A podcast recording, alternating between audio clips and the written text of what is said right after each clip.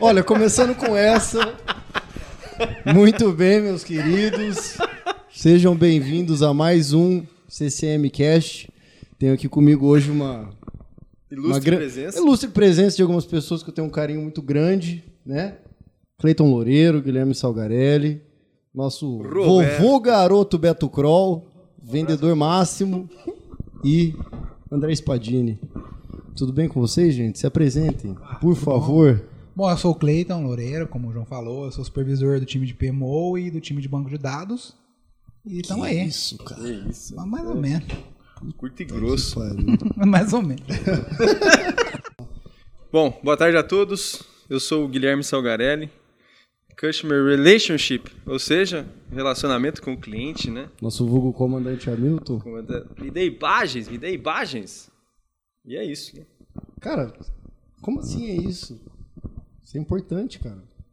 E é isso. Porra, não, é verdade, cara. Pô, eu, eu tô na área é de líder. relacionamento. Fala né? aí, você é o líder do, do, do, do comandante. É, Tá voando baixo. estamos aí, né, no, no- no trimestre aí, buscando os nossos objetivos. Buscando as metas. alcançando as metas. três é pontos difícil, que o professor né? pediu. Jogar fora de casa nunca é fácil, mas o time está empenhado, focado, sempre em busca de, de fazer aquilo que o professor manda, né? De alcançar os três pontos. Alcançar os três pontos, o cliente ser o sucesso mesmo. Então é isso que a gente procura. E, claro, executando aí na medida do possível. E é isso aí. O cara que vai compartilhar o microfone com. Eu sou o Roberto Kroll, amigo de todos aqui na mesa e de você, querido ouvinte. Eu sou seu amigo. Porque eu trabalho no departamento comercial da CCM, né, com novos negócios, e tenho esse prazer de participar com todos. Eu passo a bola pro, pro homem por trás do Banco Oracle. Ele. André Spadini.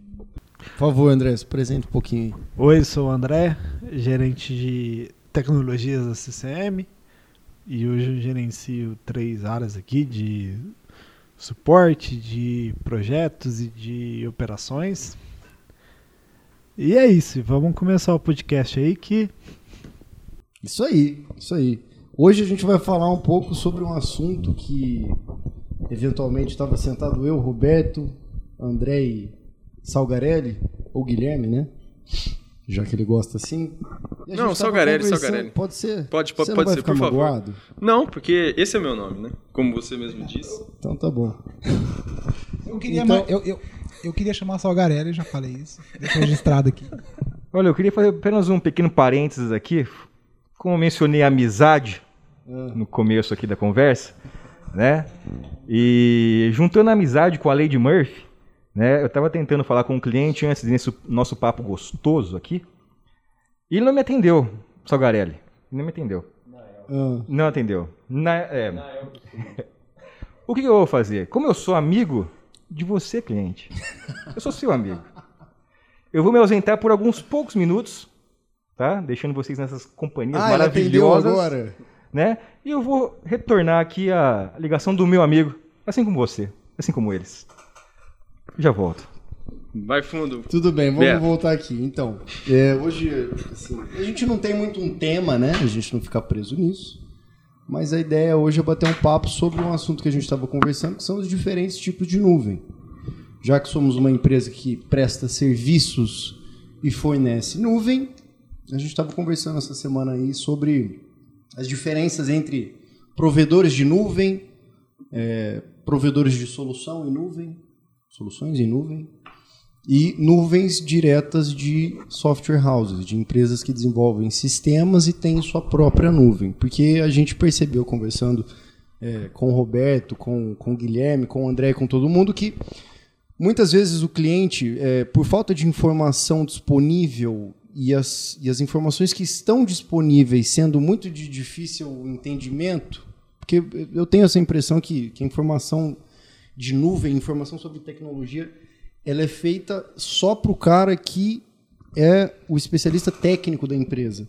O cara que eventualmente toma uma decisão de compra ou não, ele, ele, ele não consegue fazer essa tradução.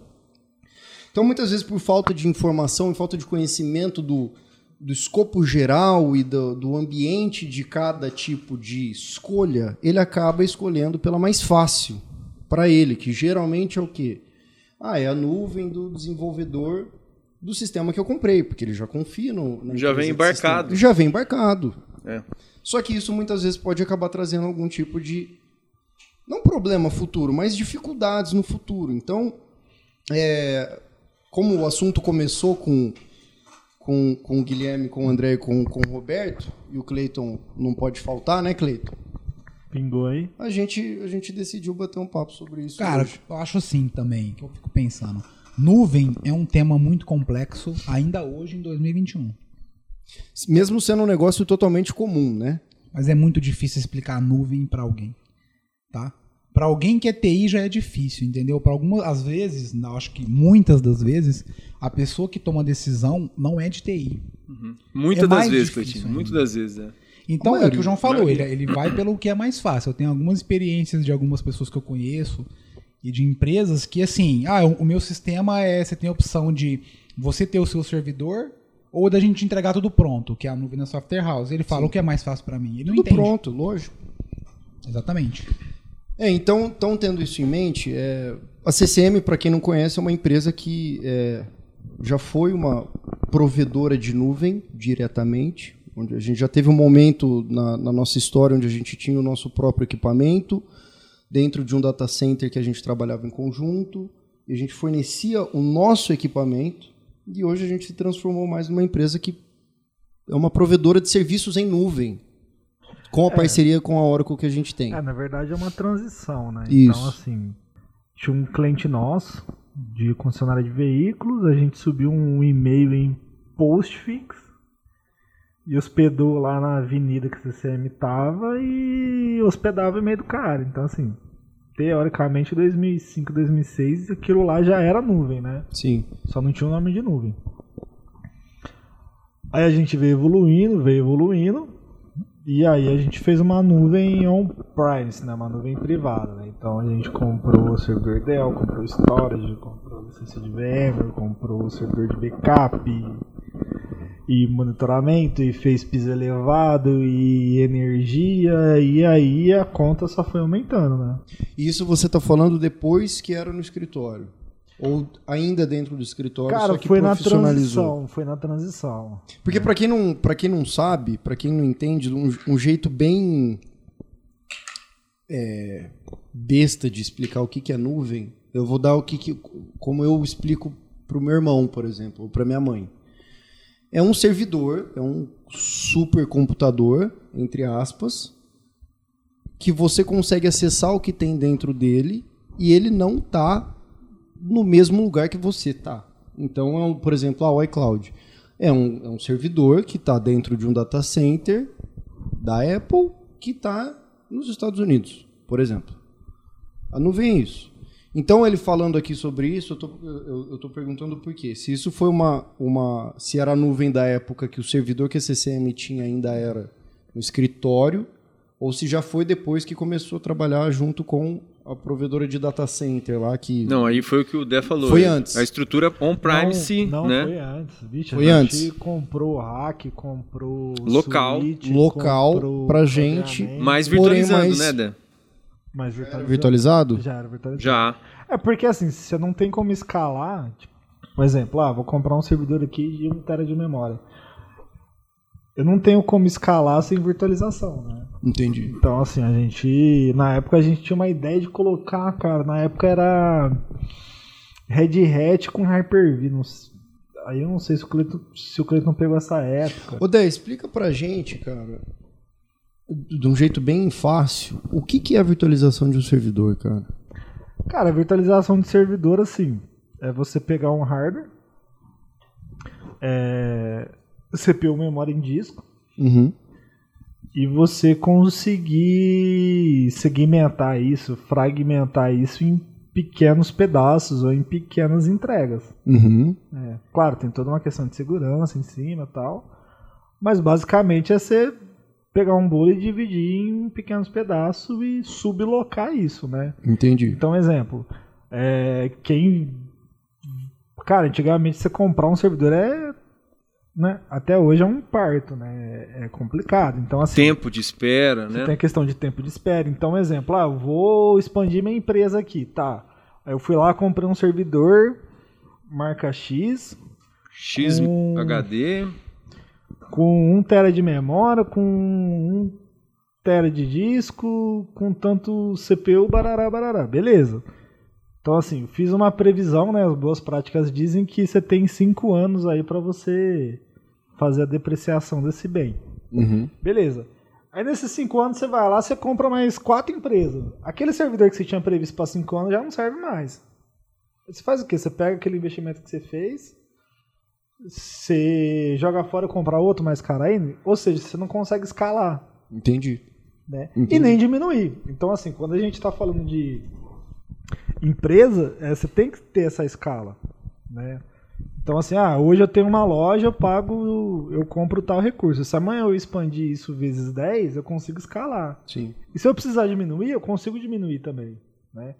Quando você está num ambiente local, num ambiente on-premise, você não... Você fica cons- preso naquela quantidade de É, recursos. você consegue expandir, claro, você vai ter um custo para isso. Um RAID, né? mas Você, vai, é, você mas- tem todo, mas todo um esse investimento Você não consegue. mobilizado, Entendi. né? A Tipo, grande é diferença vou- é essa, é. né? É você imo- im- imobilizar esse dinheiro e, cara, daqui cinco anos, o, o quanto que isso correspondeu, né? Se você tivesse investido esse valor X que você comprou em servidor, storage, hack, RAID, né? Você fazer É, porque assim, se hoje o Então, cara for montar duas um ambiente, fontes. assim, se o cara for montar um ambiente, digamos assim, politicamente correto, gente, é, Que seria seguindo boas práticas. é pouca empresa que tem dinheiro para montar um ambiente politicamente correto. Então, Tá. um exemplo. Ah, eu vou montar uma empresa aqui que vai vender, sei lá, pastel. E aí eu preciso ter um sistema. Essa tá? do pastel é Um clássica, ótimo né? exemplo, inclusive. Aí eu vou vender pastel e eu tenho que ter um sistema para eu saber quantos pastel eu tô vendendo, que tipo de pastel eu tô vendendo, qual é o pastel que mais sai, qual que é o horário que mais sai, qual que é o dia que mais sai tal tipo de pastel e por aí vai, beleza. Então tem que ter um sistema, tem que ter um banco de dados para isso, né? Só que assim, eu, eu preciso ter um sistema, eu preciso ter um banco de dados, eu preciso ter backup desse banco de dados, eu preciso que esse backup esteja disponível em outro lugar, porque assim, você tem risco de. Como é que eu posso dizer? Risco ambiental, né? Então. Ah, pegou fogo, Pegou fogo no a prédio. energia, Inundou. alagou, inundou, né? A gente viu aí há um tempo atrás é concessionária de veículo em São Paulo que o data center ficava no subsolo e inundou, É. né? A gente viu lá. O que, que é pior? Inundar a garagem e, não- e- e acabar com aquela Lamborghini lá? É, Ou é dessa fase. aí. inundar e perder o data center, cara? Ah, o data center é mil vezes pior. Porque é o data center que permite o cara comprar É Lamborghini, que a informação não não, é? tem, não tem preço. cara. Informação não, mas tem é que preço. assim, É, é- isso. É, é que quando os caras vão montar um data center, mas então assim, é, do mesmo jeito que você tem empresas especializadas em, em carro, transporte, aviação, você tem empresas especializadas em tecnologia. Então assim, quando a empresa ela vai montar um data center, ela não vira assim do nada e fala, não, vou montar um data center. Cara, tem uma série de regras. Eu vou montar um data center onde não tem tráfego aéreo. Eu vou montar um data center onde não tem rio perto. Eu vou, ou seja, tem uma série Mas de isso obrigações você está falando para uma empresa montar um data center profissional. profissional. Isso. Não a empresa que tá preciso de um servidor, compra, faz um piso elevado. Você está falando de um data center Isso. profissional. de um data center profissional. Então, assim, tem várias coisas que ela segue para não ter nenhum problema. O né? que, que determina para ser um data center profissional? Porque, por exemplo, o que, que me obriga, vamos supor, eu tenho uma empresa. Vamos supor que por algum motivo eu não quero ir para a nuvem, eu quero fazer meu próprio data center para a minha empresa ou para o meu grupo de empresas. A partir de que momento que eu tenho que seguir essa, essa, essas normas de não ser perto de rio, pipipi, popopó, é o quê? A partir do momento que eu vou Cara, assim, alugar não, isso? não, não, assim, não existe nenhuma legislação que te obriga a isso. Então, assim, se você é dono de uma empresa, CIO de uma empresa, se você quiser pegar seu banco de dados e pôr embaixo da sua mesa, é um risco seu. Então isso quer dizer que tem muita empresa aqui no Brasil que está em nuvem que está num data center que, é, É, assim, que, que- não tem padrão Todo nenhum. mundo, todo mundo já ouviu falar do Tier 1, Tier 2, Tier 3, É, Sim. Tier 4. Então, Essas são as homologações feitas por empresas especializadas que mostram o grau de profissionalismo disso. Sim. e- E também da segurança de informação, mas assim, ninguém te obriga a ter essa certificação. Entendi. Né? O Isso não é empresa te obriga, privada na verdade. E- Então, isso. tem legislação. Uma empresa mercado. privada que o André tá falando, né? No caso, eu, eu tenho Isso, uma empresa isso. de. Não, a gente tá, É, isso, é. Gente isso. tá falando nesse Se Aham. você vai hospedar a sua empresa, você vai hospedar uma empresa que você nem sabe onde está, ou numa empresa que está garantida num local que tem muito mais do que essa questão do. Mas assim, que tem duas fontes de energia, que tem no break, que tem gerador, que tem vários pontas de internet ali ligado. É isso que o povo. é- Isso é. São as, e outra coisa. Acesso também, a questão de segurança. Quem tem acesso aos servidores? Nós já tivemos casos aqui Acesso físico. acesso É, de você conseguir entrar que a gente conhece, obviamente que a gente não vai mencionar nomes, mas que as pessoas entraram na empresa e roubaram o servidor. Uhum. Eles não sabem o valor que tem isso. Eles viram o computador embaixo da mesa e levou. O que que tava ali? O Vê banco uma de dados. máquina bonita, fala, puta, deve valer Pra você entrar no coisa. data center tier 3, tem uma série Na você verdade, tem que ser foi, a história que foi a abrir seguinte: os caras entraram pra roubar a empresa. E aí os caras queriam. Tipo assim, os caras entraram na empresa e tal. E os caras queriam levar toda a filmagem. Aí chegou numa sala lá, tinha um monte de Ah. computador, eles não sabiam qual que era. Falou, não, vão levar tudo. Então eles levaram o servidor no intuito de pegar o lugar onde estão as imagens da câmera. Isso. Não Então, com o intuito assim, de roubar é, o servidor. Ele entrou lá, viu, viu um monte de vida, máquina. cara. Eu vou levar que as imagens tá aqui dentro. Então o cara levou tudo. Aí você remete com lá, né? Tava o servidor, o backup tava junto, tava tudo junto. Sistema. O backup espetado no servidor, né? O HD. Não, mas sorte que nesse caso acabou bem. Nós tínhamos um backup. É. Backup em nuvem, tá? Começa daí. Era um Começa daí, né? tínhamos. Olha, olha o tanto de pontos de, de vulnerabilidade que é você manter a sua operação, né? Você, como empresa, manter a sua operação localmente, né? Cara, o que o André falou, cara, entrou ladrão, alagou. A gente já viu vídeos aí de, de alagamento, né? Em São Paulo é o caso. Fogo, incêndio. Então, olha o ponto de falhas. Não, e, não ponto vai muito longe, gente. Assim, se você pegar o, o desastre que foi lá em 2001 nas Torres Gêmeas, em- muita empresa faliu porque ela tinha o servidor no prédio na Torre 1 E a replicação. e a replicação na Torre 2. e quem no mundo imaginava que ia bater o avião nas duas torres, entendeu? Olha, replicação, isso é um ponto importante. Então, assim, os caras tinham replicação. Tinha uma replicação, mas estava no lugar errado, né? Tava ativo, só que tava do lado, entendeu? É. Ninguém no mundo. Então, assim, várias empresas nos Estados Unidos faliram porque a replicação tava lá. E a nuvem, ela já veio com, com esse intuito. Uhum. Então, assim, quando a gente fala de nuvem de mercado, né? Então, assim, quando eu falo de, é, de Oracle, de AWS, de Azure, de- da própria CCM que está na Oracle, a gente tem um compliance de pelo menos estar a alguns, umas dezenas de quilômetros do ponto B. Do ponto B. Uhum. Né? E tem Que é o fall domain, né? É. É. Como é que é? Que é, é o ponto de falha, né? é, que é o fault domain. Então, assim, é, Fault domain. Ah, tá. É que é o seguinte, cada empresa põe um nome, né? Então, assim, na AWS tem um nome. Na, né? na Oracle a gente usa esse termo.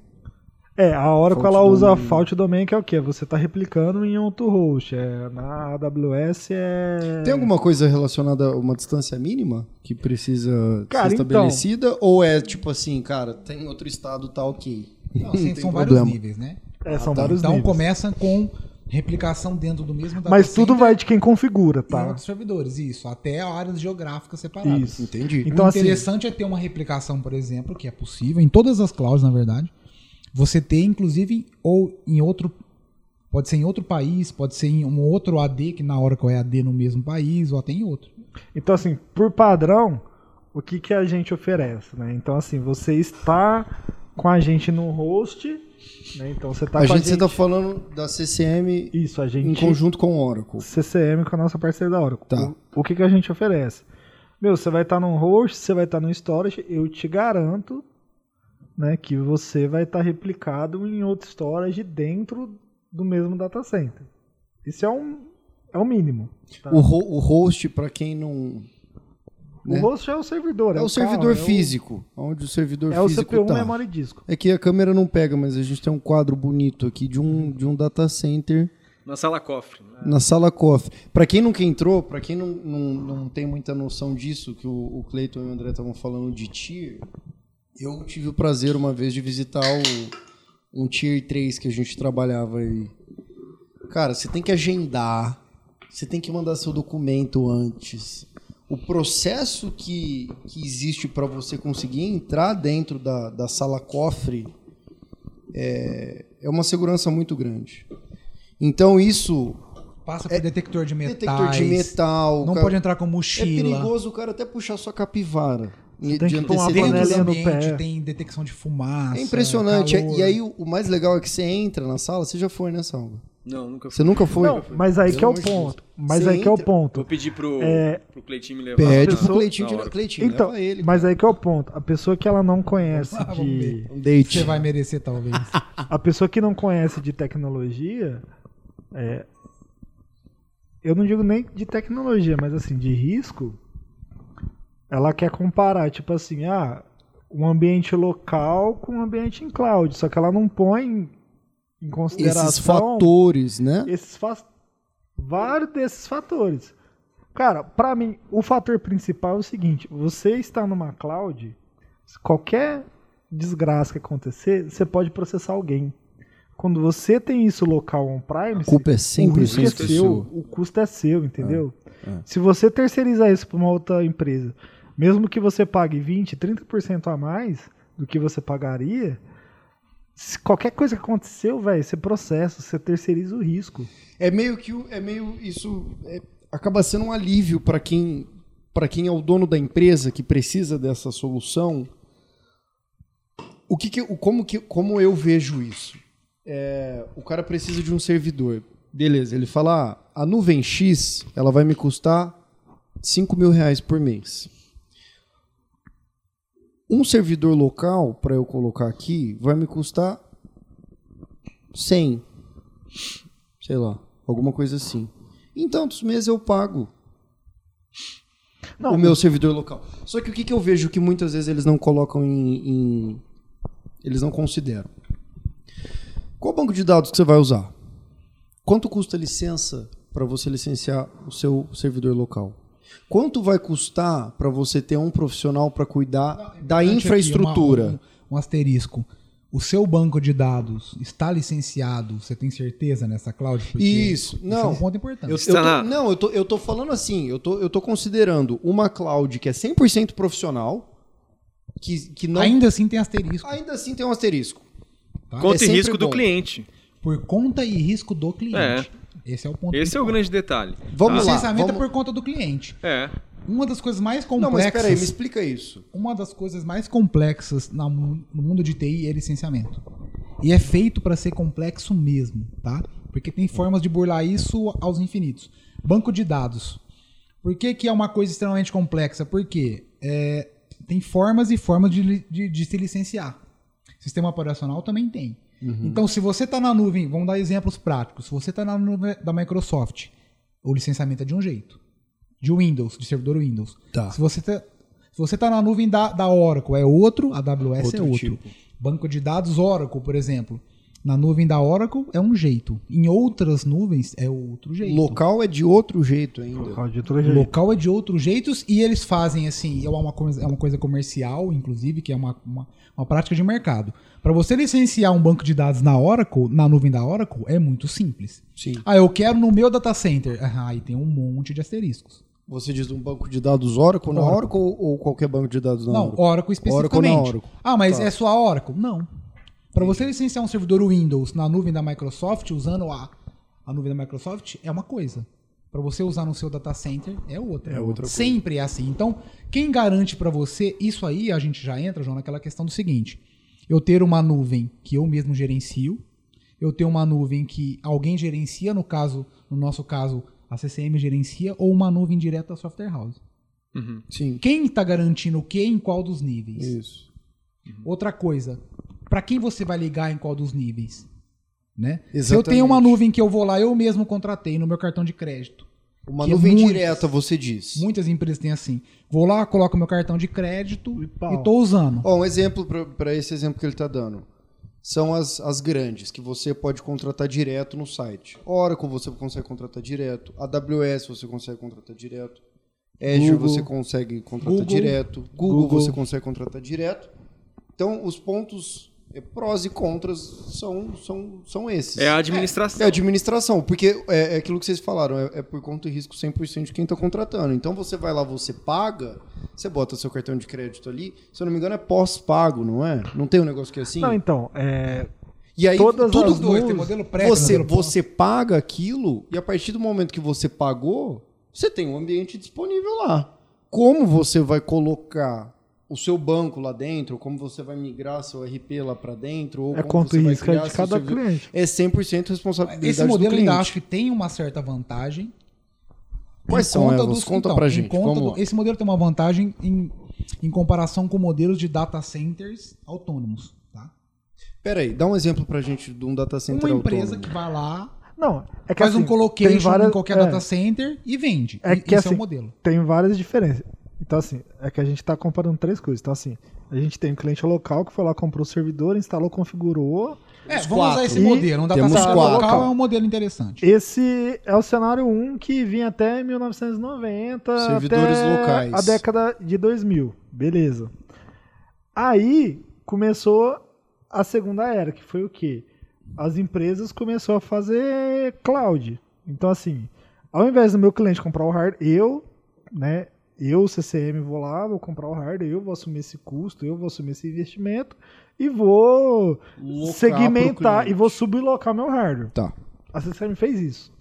Começou com isso. Na né? época, na, Com a naquela época que né? você contou Já no começo. começou Com isso. isso. Tá. Então esse é o cenário 2. O cenário 3, aí a gente vem cru com os grandes players, que é o que o Cleiton tá falando. Então assim, a gente vem com a AWS, a gente vem com o Google, a gente vem com a Amazon, a gente... É, a Amazon AWS é a mesma coisa, né? É, a gente vem com a Oracle, a gente vem com a Azure, a gente vem com a Alibaba, Alibaba tem também. é, tem. Tem, Então assim, gigante, são né? os caras, são os caras que têm um fora. caminhão de Oracle, são os caras que têm um caminhão mercado. de, dinheiro, um caminhão de dinheiro. Não dá pra competir com os caras. Por que, que não dá pra competir com os caras? Enquanto eu, CNPJ de Brasil, vou comprar um storage, eu pago 100 mil reais. Pra comprar, sei lá, é, 30 teras de disco. Amigão, A AWS vai comprar um caminhão de storage o custo dela vai ser infinitamente menor que o meu. O custo, o custo O e custo eventualmente o preço por recurso, seja memória, processamento Porque ou disco, é muito uma- menor. Os caras, quando os caras vão para comprar hardware, os caras compram uma bala, compram caminhão em cima de caminhão. Então assim, não tem como competir preço. Literalmente, Isso- data Mas não é center. só hardware, isso não é também- só de data hardware. center. Sabe onde entra a questão? Ó, o data center local do próprio cliente e o data center que não é de um grande player, ele tem uma coisa parecida. Na verdade, é o mesmo padrão com uma escala um pouco maior, mas é o que? Muitas das vezes não está em compliance com o licenciamento das grandes corporações. Porque eles fazem, as grandes corporações, não existe exceção. Eles fazem de uma forma de que fique difícil para que você licencie fora deles. Então, se você tem um data center local e está usando virtualização, qualquer uma que seja, e está usando um banco de dados, por exemplo, Oracle, a chance de você estar ilegal é 98%. Tá? Por quê? Porque o licenciamento é complicado. A mesma coisa em data centers que não são esses grandes players. Por quê? Esses grandes players, eles têm acordo entre si e eles facilitam. Então, vou, vou dar exemplos. Lá na AWS. Licença Oracle é facilitada para o ambiente AWS. Isso. Exatamente, eles têm acordo, mas não só isso. Mas esse é um exemplo bom. Mas, por exemplo, eu vou criar uma máquina servidor Windows na AWS. Eu não tenho opção. A AWS é a Amazon, tá? Para quem não sabe. Eu não tenho opção de criar uma máquina com Windows pirata. A licença está incluída. Você não Já tá vou embarcado, comprar, né? eu, vou, eu vou subir um banco de dados na Oracle no modelo PAS. A licença está incluída. Certo? Eles garantem que isso está assim. Eu vou subir na Google. A Google também. Eu vou subir na Microsoft. Eu vou subir na Microsoft um servidor Oracle. Está licenciado. Eles garantem que isso é assim, que isso já tá certo. Ao que passo que você fazer isso? fazer isso localmente, você, você consegue burlar Você co- em exatamente. muitos dos casos, né, Candinho? Você consegue fazer Quantas isso. vezes você logou. Dé também. Ah, eu tenho o Oracle aqui, 11, 11G, 12C, modelo standard. Não, você tá no Enterprise, é feature. Não. Não, Tá. Exatamente. Isso aí, cara, grandes isso players, aí, isso aí qual que é a vantagem do é grande player? isso aí, cara. Porque várias vezes da gente conversar, eu percebi que é, se você se você peida, você, você- você tá usando outra função, porque ela É. tá liberada. Isso, isso, isso é uma coisa especificamente da Oracle. A Oracle, o licenciamento da Oracle é engraçado que é o seguinte: você vai na concessionária e fala assim, eu quero um carro mil, tá? Quero um carro mil pelado. 1.0. 1.0 sem nada. Vidro Ok. manual, Ó, direção eu vou te entregar 1.6. sem direção eletrônica. Eu vou te entregar 1.6 com vidro elétrico, com ar condicionado, tá? Só que é o seguinte, Você só vai usar você 1.0. vai pagar o 1.0, mas se você usar o vidro elétrico, você vai pagar 1.6. 1.6. Você tem que subir na mão, não. Beleza. O ar, se eu usar o ar quente, eu pago mil. Se eu usar o ar condicionado, eu Você paga 1.6. Tem mais um detalhe. O, o rádio, o CD já vem ligado, funcionando. Se você não desligar assim que você entrar no carro, você paga 1.6. É assim o licenciamento da hora. Cara, é um. É bizarro, mas é assim. Assim, o lado bom que eu vejo disso tudo é uma maneira de forçar é, pessoas que. empresas que precisam desse banco de ir para um modelo que é muito mais simples. Que é o quê? Não. Que é o PAS. Não, não, não. Que é o quê? E Você outra, paga por é, mês, você você, tem as facilita- atualizações, você tem o suporte. Então, é, é, o que, que compensa mais? Você pagar uma licença e licenciar durante um ano, pagar suporte, não sei do que, ter que pagar atualização no final do ano. Enfim, um O monte que, que de é o coisa. PAS? Vamos explicar. O PAS, para quem não entendeu... Plataforma como serviço é o Isso. quê? Eu vou te entregar um banco de dados, mas pronto, ele está todo configurado. Você só tem que apontar sua aplicação para lá. Tá? Qual que é o grande diferencial disso? Qual que é o grande diferencial daqueles modelos que a gente a gente está falando dos modelos, né? Então tem o modelo local, tem o modelo de pequenos data centers e tem os grandes players. Como que alguém, como que você sabe qual que é o melhor modelo? Cara, eu na verdade eu só consigo ver um jeito, não é porque eu tô na CCM não, mas na verdade é o lógico. Qual que é o melhor modelo? Você tem que ter uma empresa com know-how, com experiência para te ajudar. Qual que é o melhor modelo? Depende. O Cleitinho, sabe o que acontece? É, a gente vê que as empresas, né, como nós trabalhamos com 90%, 80% do nosso segmento é concessionárias de veículos, né, é, linha leve, trator, né, o que acontece? Você, a empresa X, ela tem que ser especialista, ela tem que ter os especialistas, ela tem que ter um negócio voltado para vender carro. Porque o, o core dela é vender carro. É vender carro. Mas ela precisa da tecnologia. Hoje, a tecnologia faz parte de tudo na nossa vida. A gente não vive sem o celular. A gente não vive sem a nuvem, né? Android, Apple. É. Então, Não. o foco da concessionária ou qualquer outro segmento é aquilo que ela faz, é aquilo que ela entrega e o que dá retorno para ela.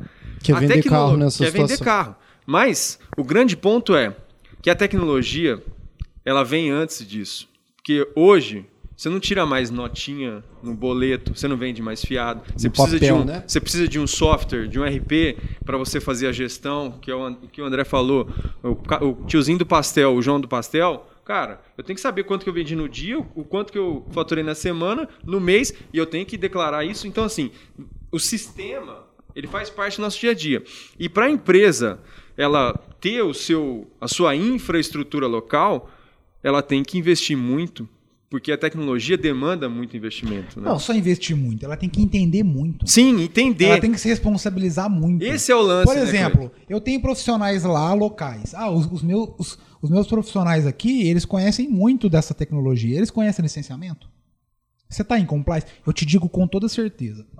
Vou te dar um exemplo banal, mas que não tem a ver com isso. Mas, cara, pesquisas feitas dizem que, falando em banco de dados, mais de 60% dos bancos de dados não são recuperáveis. Ou seja, pode perder tudo. Pode perder todos os dados. Então eu te falo, Quanto por cento, Cleitinho? mais de 60% Das empresas. não são os bancos de dados não são recuperáveis. Mais de 80% das empresas que perdem dados depois Fala. de um ano vão à falência. Não, porque é o seguinte. Você vê a importância disso? É muito Ah, grande. mas eu tenho é profissional muito aqui que entende de banco de dados. Ok, ele entende do licenciamento, ele entende de compliance, ele entende de estrutura de nuvem. Você entende qual que é a complexidade disso? Não, e É outra, gente, coisa. é o seguinte, é, você tem uma série de complicações aí, né? Não complicações, mas. Cara, backup que não é monitorado não é backup. Não é, não é testado, né? e eu Validado não falo se nem tá- de banco de dados, eu falo de tudo. de tudo, né? Backup Outra, ninguém não te- testa. Ninguém Backup, testa. backup integridade você dele. não testa. Backup sem que você teste não de- sem- sem restore, restore é Não nada. serve pra nada. Porque o dia que você precisar, você tá fudido. Não É, vai funcionar. Se tiver Eu um negocinho ali corrompido, você Não tá no funcionar. sal, né, Cara, cara? eu lembro até hoje. Ó, a gente tá em 2021. 2019 para 2020 deu problema num cliente, banco local. O cara só tinha um backup. 24 de dezembro, ligou pro Cleiton, ligou aqui pra CCM e tal, a gente foi lá, conversou e tal. O cara falou assim, cara, tenta voltar esse backup porque eu só tenho esse backup. Se não voltar, eu tô fudido, eu vou falir a empresa. 24 de dezembro de 2019 para 2020. Ou seja, acontece isso. Um case de E- sucesso, inclusive, hein? Passamos a virada do ano, a virada, a véspera de Natal e recuperamos o cara. E você sabe quanto de dados ele perdeu? Zero. Sabe Essa por quê? história aí, Sorte. Essa Sorte. história aí. Pura sorte, por sorte. Porque tinha acabado de fazer uma troca, feito um arquivamento do lado do Redu Log, e a gente conseguiu voltar e ele falou: Meu Deus do céu, você me salvou. Mas outras empresas não têm essa sorte. O backup dele estava no mesmo disco, olha lá. O backup dele estava no mesmo disco que os dados. Sabe qual que foi a sorte dele? Queimou a placa mãe do servidor. Se tivesse queimado o HD, não essa empresa HD. tinha falido. Essa história vocês contaram aquele dia do, do DBA, Do- né? Essa empresa Isso, tinha falido. Quem não viu ainda, viu do DBA. Tem muita Não, história boa. Então, lá. assim, em pleno 2019 para 2020, teve um, teve um incidente desse, entendeu? É, semana passada eu fui num cliente, o cara usa Postgres, né? Beleza, usa Postgres e tal. Tá Postgres instalado- é o banco de dados, é um né? banco de dados. Isso, Tá open instalado source. em um Windows, source. não é o melhor dos mundos, né? Mas tá instalado em Por Windows. quê, Dé? Calma, explica um pouco. Por quê? Por quê? Não, gente, porque assim, O que, que não é o melhor dos mundos? É o banco Postgres Ou, no ou é a Windows? Microsoft? Ou não, é gente, a Microsoft é linda. Sim, Você põe um claro, SQL Server em brincando. Windows, o roda lindo? o trem vai rodar, vai cantar bonitinho. É. Vai cantar Postgres é melhor em Linux, O então. Postgres, Foi historicamente, ele é Deixa eu melhor só fazer um adendo. Ó, Postgres Linux. no Windows é ruim. Oracle no Windows é pecado. É pior ainda. Já aviso antes. Pode, pode continuar. Então, Não assim, pode, é, então. Não, ne- nem Nada Oracle. contra, mas Então, assim, se o você Postgres É pior que ficar Oracle. sem licença. Pior no que sem Linux, ele é mais performático. São No- as recomendações, no, né, No Dé? Windows ele É. roda, mas no Linux ele vai melhor. Uhum. né? Igual o SQL Server. No Windows é um. Foi feito pra isso. uhum. Casou Foi certinho. desenvolvido em Foi cima desenvolvido pra né? isso, É. exatamente. Aí, beleza. Aí vamos lá, tá. Ah, você tem backup? Não tem. Tá funcionando? Tá. Beleza. Então mostra aí. aí Quantas vezes lá. você testou? Não, não. Aí, aí vai lá, o backup tá no D2 pontos. Falei, tá. Então o backup tá no D2 pontos. Tá. Os dois pontos é o diretório. Isso. Tá. Mas. E se a máquina pegar um ransom, alguma coisa? Vai o banco e o backup junto. Não, mas eu tenho um OneDrive aqui que manda pra nuvem. Tá, mas o OneDrive ele é um. Ele é um programa da Microsoft que é de sincronismo. Se você pegar um ransom local, ele vai replicar isso daí pra nuvem. Vai sincronizar ele o- não o é uma ferramenta de backup. Exatamente. Ah, mas, ah, mas eu não sabia disso. Eu falei, é. Então, agora tá O OneDrive, ele- gente, funciona. Eu pago a Microsoft, eu pago lá o plano família do OneDrive e tal. Mas ele não é backup. É sincronização, né? É. O, o que acontecer local, ele vai mandar pra É nuvem. uma replicação. Então, esse- abrindo um asterisco nisso aí, a Microsoft tem um serviço que se chama DFS, que é o quê? Replicar arquivos de um servidor para o outro. E isso não substitui backup. Nunca substitui. O backup não tem substituição. O backup é backup. O que é um backup? Uma cópia de segurança. Em outro lugar. Né? Pelo amor de Deus, né? Pra quem, pra quem é gamer aqui e joga, joga alguma coisa, o termo backup, inclusive usado pela polícia americana e tudo, é apoio. Me dê um apoio, eles falam, né? Eu preciso de um apoio, eu preciso de backup, é uma cópia de segurança. Então, se você tem um servidor você replica o seu file server para nuvem, se pegar ó, um ransomware, vai para nuvem. O, que- o que, que vai te salvar? Backup. É isso. Só que uma coisa importante também, rapidinho, falando de backup. Não é só fazer backup. Quanto tempo eu vou demorar para restaurar isso aí? É. Quanto Pra tempo isso eu que posso ficar parado? replicação, né? Exatamente. Porque, por exemplo, É, se você tem uma um servidor coisa- físico, que você, você tem um servidor e você tem uma replicação desse servidor em outro lugar, numa nuvem. Se você tem um desastre no seu servidor físico, a replicação serve para você. aí já não é, não é backup, aí já é um Não, a replicação. É. Para redirecionar o acesso. Não, não, mas é que É, assim, e- e tem uma uma coisa diferença. não e vai... ter uma é. usabilidade mais rápida do que ter que restaurar um Nós, backup. nós temos duas diferenças. Então tá? vamos lá, Que o custo gente. também, tá? Então nós temos a alta disponibilidade, que é, ou seja, eu nunca posso parar. E nós temos desastre recover, que é. O que, que é um, que, é um um desastre? É o quê? Pegou fogo no planeta. O que, que eu vou fazer?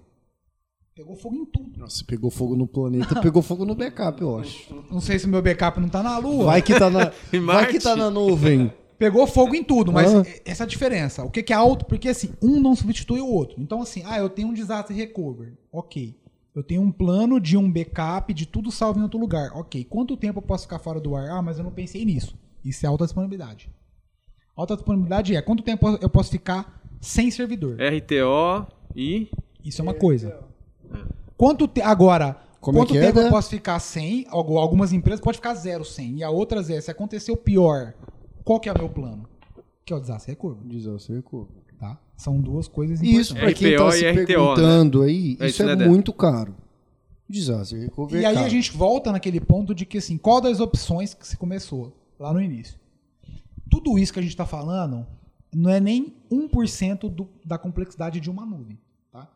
Tá? Que, para quem não sabe rapidinho, o conceito de nuvem veio lá da Telecom, tá? que basicamente a gente podia reduzir, a gente, a gente podia resumir no quê? A nuvem basicamente é, o meu servidor pode estar, ele, ele é acessível de qualquer lugar. É basicamente Então é mais isso. sobre a acessibilidade do que o lugar que ele tá. Não, é a o conceito de nuvem basicamente é não importa onde esteja, ele está acessível. Entendi. Eu não preciso me preocupar onde está. Só que isso é uma coisa daí para a prática tem uma, tem uma desse termo, né, desse resumo para a prática vai uma, vai uma distância enorme. E aonde a gente volta no assunto. Ah, uma nuvem que eu vou lá e contrato direto na- lá na AWS. Tudo isso que a gente falou é você que está contratando que vai ter que ver. Ah, entendi. 100%. Então a, a questão de, de banco de dados, de licenciamento, de configuração, de instalação, de sistema operacional, Desastre recovery, de alta disponibilidade, teste. aonde tudo vai cliente. fazer o backup, como vai configurar o backup, tudo isso quando você compra direto num provedor de nuvem, É AWS. Oracle, Azure, é, Quanto isso tudo está custando? tudo isso tá na mão de quem contratou. Exatamente. Então se der E um ele é problema, configurável, né, Cleiton? Não é porque você está na Não, nuvem é- que você Pera vai aí, ter. pera É, aí. tem- Então- esse é o grande detalhe, né? Então, tudo isso, quando você contrata direto, é responsabilidade sua. Se der cagada, você não pode. E todos os clouds têm um contrato muito claro que é se vira. Se vira. Simplesmente Então, assim. esse é o ponto da do provedor de nuvem. Qual a diferença disso para um provedor de solução em nuvem? A diferença é que um provedor de solução em nuvem cuida de tudo isso para você, pensa em tudo isso para você, explica tudo isso para você e mais que isso, suporta tudo isso para você. Entendi. Você não tem que se preocupar com isso. Entendi. Quando você tem uma, uma empresa para intermediar isso, o licenciamento, essa empresa vai cuidar para você. É, não, Se tá numa nuvem X, Y, Z, Não. a empresa vai decidir o que é melhor. Por exemplo, eu tenho um banco de dados Oracle, onde é melhor hospedar? A empresa vai ver isso para você. Qual é o melhor custo-benefício? Entendeu? Onde você tem um atendimento melhor? É, a questão é que eu, eu- eu- o que eu percebo é que a empresa que é uma provedora de solução em nuvem, ela, ela acaba tendo uma relação meio que de consultoria de tecnologia para a empresa que está contratando. E outra, Joãozinho, assim, é, essas empresas elas não têm braço. Quais empresas não têm braço? Não. Os players. Os players. Até porque o ramo a não é esse. AWS, por exemplo. Nenhuma a delas. Oracle, a Nenhum. O ramo deles não é esse. Entendi. Os grandes players, eles ramo não deles não é têm esse. braço tecnológico para atender Essa camada de Pequeno e serviço personalizável. empresa, Grande empresa, os caras vai lá, vai. se vira, pega uns 3, 4 caras que é. Localmente, né, Dé? Perfeito, Aí, Dé, olha o exatamente. custo que é da empresa Mas, manter assim, esses os caras. não tem braço, por quê? Um exemplo, assim, a Oracle. Ela tem time comercial no Brasil, pós-venda, pré-venda. Ela não, ela não tem time técnico, ela não tem Não responsabilidade. tem time técnico no Brasil. Não, tem- não, ela tem time de pré-venda. Técnico de pré-venda, mas assim, migão, comprei a nuvem Oracle, eu preciso que o cara migra meu banco local para nuvem. A gente não faz. A gente Tudo faz. isso fica na A responsabilidade do cliente. Do cliente. E Provedor gente solução a mesma coisa a AWS. A AWS também. A AWS, elas, elas vêm com essa pegada. Ó, a minha nuvem tá aqui, você contratou legal. Pô, preciso subir um. Fuja um pouco de banco de dados, vai. Preciso subir um Kubernetes aqui para gerenciar meus Calma lá, calma lá que você falou grego agora. Subiu o quê?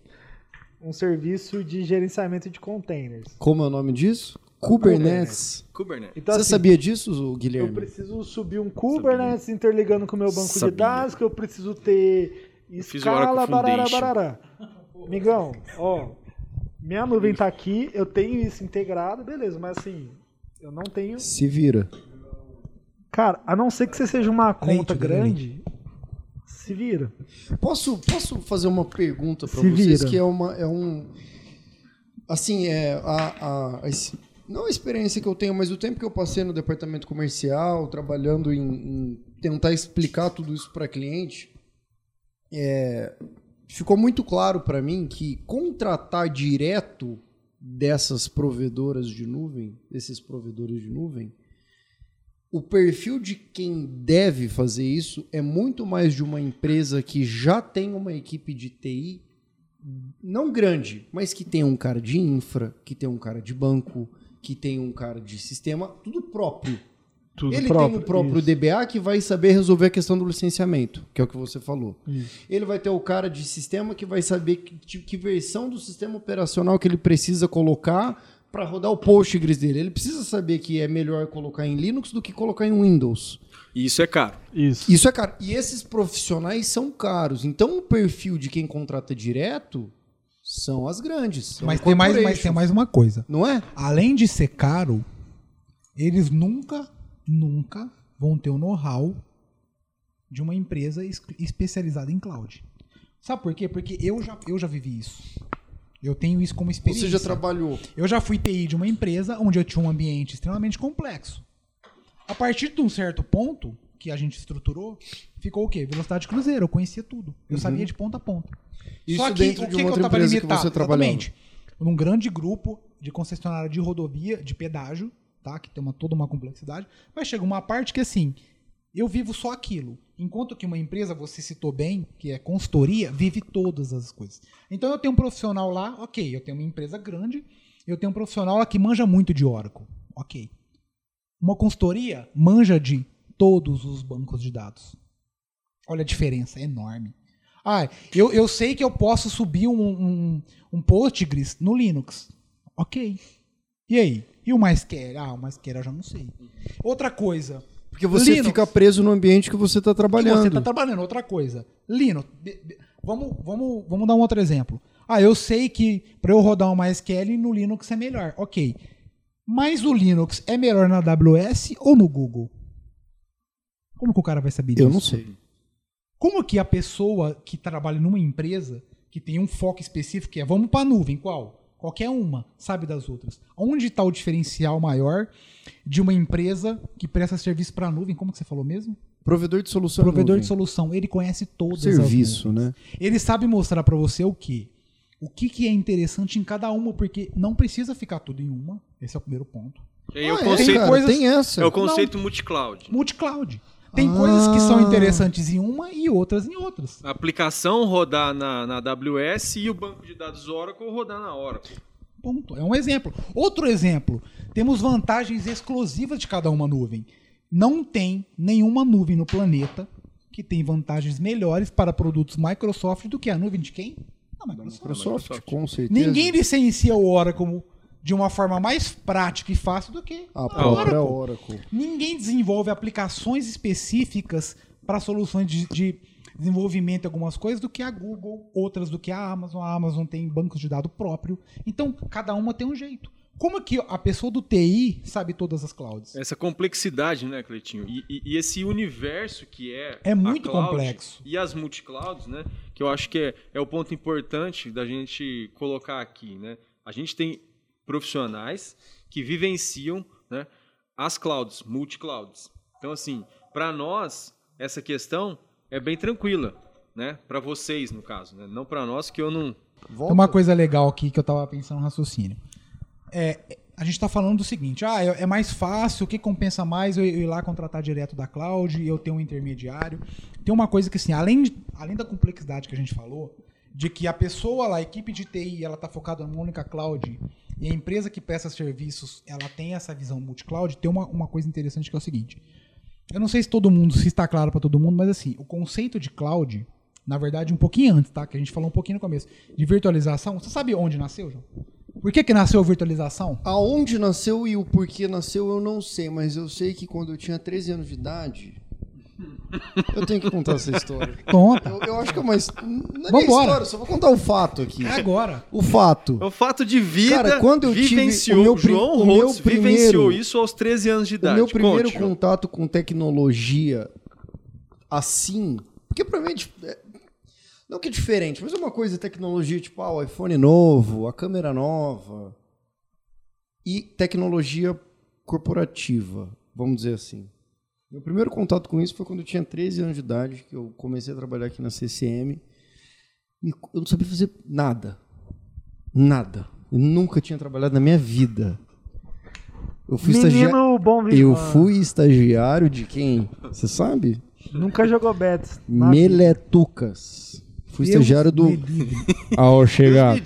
Enfim, cara, não deu muito certo essa parceria porque eu comecei a ver que eu não entendia nada de coisa, tipo, muito técnica e eu não queria ir pra esse lado. Eu não.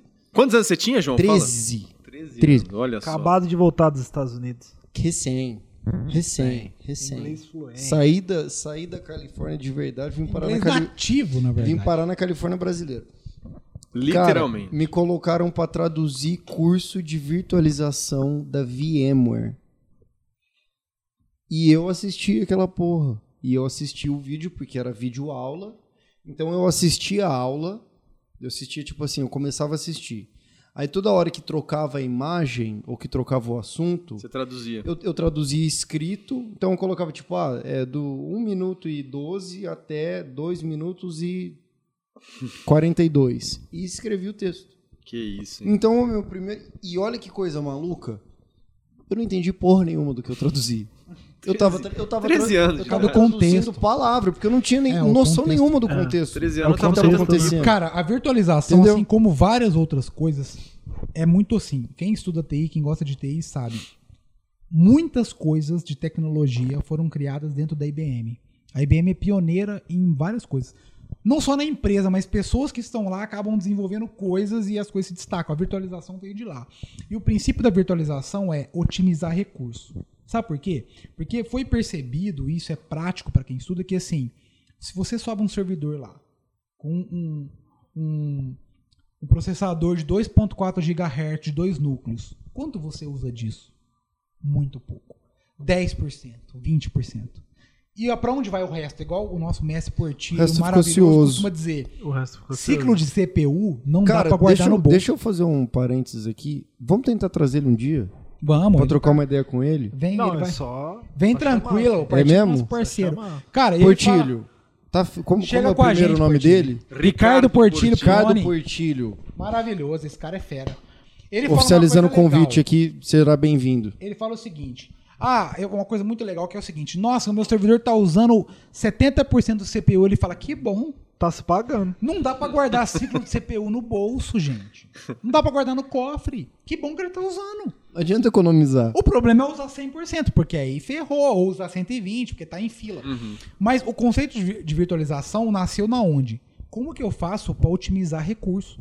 Como que eu pego um CPU, um, um- um- Núcleo. um CPU físico, que tem lá uma pastilha, como a gente falava, e ainda fala, 2.4 GHz. Eu tenho um servidor que está usando 10%. O que, que eu faço com os outros 90%? Nada. Quando eu virtualizo, eu faço o quê? Eu divido isso em outros. O conceito é esse. Você aproveita. Não só aí, obviamente, se expande a CPU, expan- expande-se a memória, a disco. Então, quando você vai. Por que, que eu falei isso, essa introdução? Quando você vai numa cloud sozinho, tá? Quando você vai e você mesmo passa o seu cartão, você viola isso em alguns pontos. Por quê? Você vai criando o servidor à torta e direito. Eu vou criando, eu vou criando, eu sei pra caramba, eu estudei AWS, Uhum. eu estudei, Só eu apertar vi um lá, botãozinho. fiz a certificação, eu sou arquiteto, eu vou cuidando, eu vou cuidando, beleza. Quem garante que você tá usando aquilo que você precisava usar? Ah, mas no painel de controle eu não tenho essa visão? Não. Muito pouco, porque é o seguinte. esse é um ponto, in- inclusive, que é o seguinte. O que, que o painel vai te dizer? Eu tenho lá X Tanto. instâncias, Tô pagando tanto. eu tenho uso lá X disco e tô usando tanto. Agora eu te falo. No painel vai estar dizendo, você tem tantos tera de disco alocado que você paga, mas que não está em nenhuma instância, ou seja, você criou um disco que não está sendo usado. Ele tá alocado, mas não tá sendo usado. Qual Ele tá painel alocado. mostra isso? Ah, ele não mostra. Nenhum. Não mostra. Porque não é interessante, eu acho que não é. Não é, não é Porque pra se ninguém. fosse interessante, seria contratado menos. Exatamente. Talvez. Se eu te falo assim, você tem um disco aqui mínimo. que você criou. Não é? Se- porque assim, vamos lá, gente. O que, que um HD serve se não está em algum lugar? Se não está anexado a uma instância, não serve de nada. O que que para cloud é interessante dizer? Isso aqui você não está usando, não é? Onde entra uma função interessante, inclusive nossa aqui, que é uma coisa é, da CCM exclusiva. Nós temos um cara aqui chamado Thiago Neves, que é um cara brilhante. Titi é monstro. Titi. É, Titi, mais conhecido como Titi. Titi Neves. Que desenvolveu um script para quê? Pra Mestre quê? da cibersegurança. Para otimizar muitas coisas, inclusive criar ambientes que você demoraria duas, três horas em Não, três minutos. Mas não é só isso, Cleiton. Assim, igual, é, tem vários custos envolvidos nessas clouds que são as entrelinhas das entrelinhas, né? Que é aquilo que a gente tava falando antes, né? É, então exemplo assim. Ah, Ah, se falou antes, tem que repetir no, no O André vai aqui. repetir, pode Pelo ficar amor de Deus. então assim um exemplo. Ah, igual, é, Oracle, AWS, elas não cobram, né? Então assim, se, se você ir lá e você reservar um IP válido de internet e você usar, você não paga. Mas no momento que a tua máquina está desligada ou esse IP válido não está sendo usado, você começa a pagar. Você deletou a máquina e esqueceu de deletar o IP válido. Ou seja, Se você alocou, esse ele está é sendo uma cobrado. observação. Hum, Aí você tem uma segunda observação. Pô, é, eu fui lá na AWS, tal, não sei o que, ou na Azure, criei minha máquina, configurei minha rotina de backup e beleza. Depois de sete dias, um mês, ele começa a apagar os backup automáticos. Só que backup manual, ela não apaga. Backup manual você tem que ir lá apagar. E aí, meu, o analista tá lá no dia a dia, na correria, pá, fez um backup manual. É normal esquecer. Não, é inclusive um teste, por E exemplo. o cara vai esquecer. Vou, vou, vou, vou clonar um servidor para fazer um teste. Clonei, esqueci ele lá. Eu não sei, esqueci ele lá. Clonei um disco para ver o, ar- o- o cliente pegar um arquivo. Pegou, fui lá, desatachei, escolhi de deletar. Quem vê isso? Não, Gente, então. E assim, não falando só de máquina, mas assim, você tem, cara, você tem uma série de coisas assim que começa a te taxar, igual um exemplo. É, a gente está muito focado em, em AWS agora, mas igual. Por padrão, quando você sobe a máquina na AWS, ela vai taxar um IP válido nessa máquina. Uhum. Para você comunicar com outra máquina, ela vai conectar pelo IP de internet, pelo IP WAN. Ela vai te taxar. Entendi. Então você precisa filtrar quais máquinas você precisa ter IP válido e qual não. Por quê? Quando você vê pela rede interna ali, pelo switch, ela não te taxa. Então, assim, são detalhes dos detalhes que, assim, é... Cara, depois a conta começa a ficar muito alta. entendeu? É, a, a- a moral do que eu tô entendendo aqui, do que, do que a gente está conversando, basicamente é o seguinte: para você, para eu, vai, eu dono de empresa, para eu ter contratado direto com uma nuvem, direto com uma Amazon, enfim, com uma provedora de nuvem, eu preciso ter basicamente uma outra empresa dentro da minha empresa que é de TI, cara. Uma equipe Então, mas aí- uma equipe, porque Não, então, mas não aí... dá para você ter uma pessoa dentro da empresa que, que Não, então, João, mas aí, assim, você começa a desfocar. Porque é o seguinte. Um exemplo. É, Vamos supor que eu sou um cara que eu sou gerente de tecnologia de uma empresa de concessionária de veículos, vai. Cara, esse cara, ele não é responsável, ele não tem que ser hoje em dia responsável tecnicamente por ver se o switch tá no ar, o servidor tá no ar, o storage tá funcionando, o Snowbrick tá funcionando. Ele não tem que ser. Ele não tem que ser, porque esse cara ele é fundamental para a empresa para fazer análise de dados, né?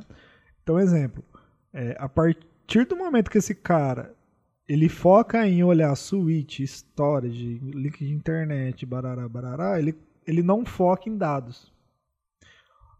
E o que gera dinheiro para a empresa São os dados. são os dados.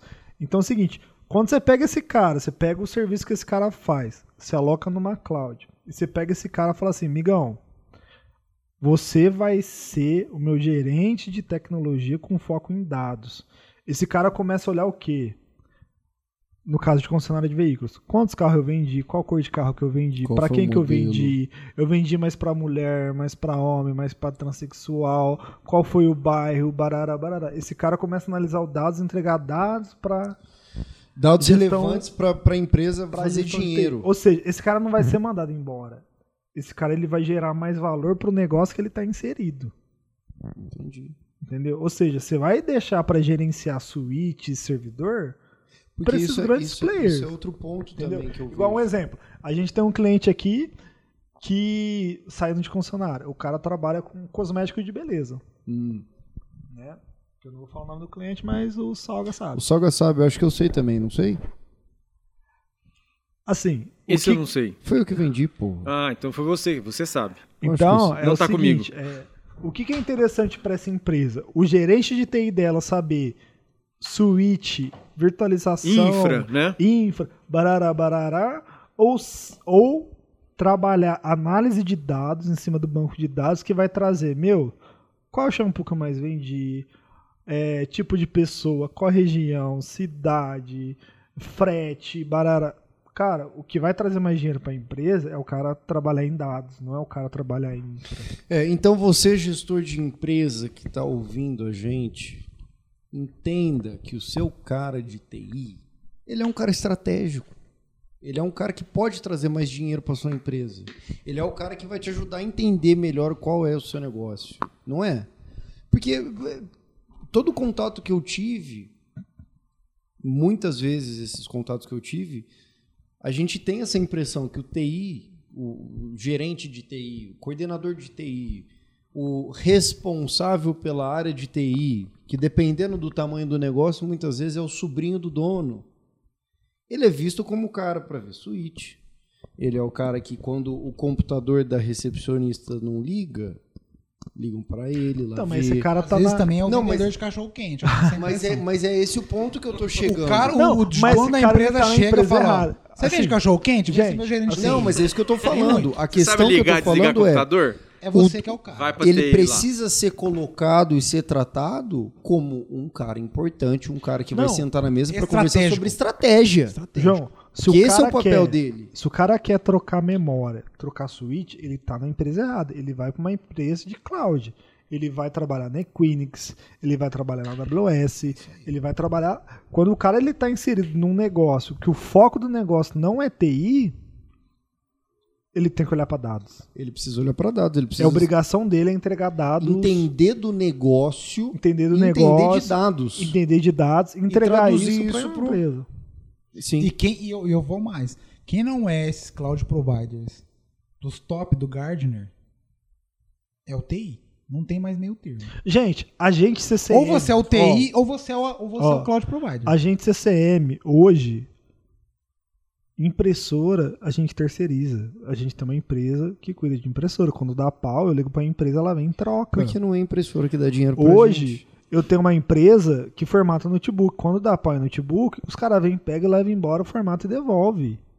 O core da é CCM não é O isso. O core da CCM não é esse. não é esse. Não é esse. Não é cuidar de impressora. né? Não é formatar até máquina interna. Não é. Não é. A gente precisou refazer o cabeamento da empresa, a gente contratou uma empresa terceirizada para fazer isso. É. Entendeu? Isso, isso eu falo muito pros clientes, cara. Por exemplo, eu falo muito de, de, de e-mail, né? Que é uma das áreas que eu sou especialista.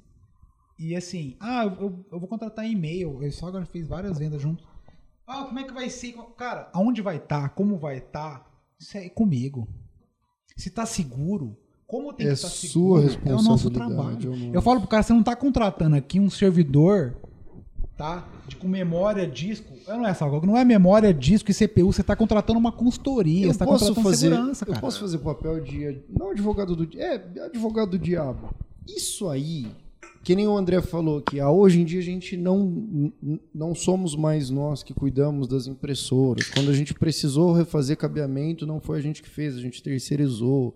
Ah, precisa formatar o computador interno, não é a gente que faz, mesmo sendo uma empresa de tecnologia, a gente terceiriza isso.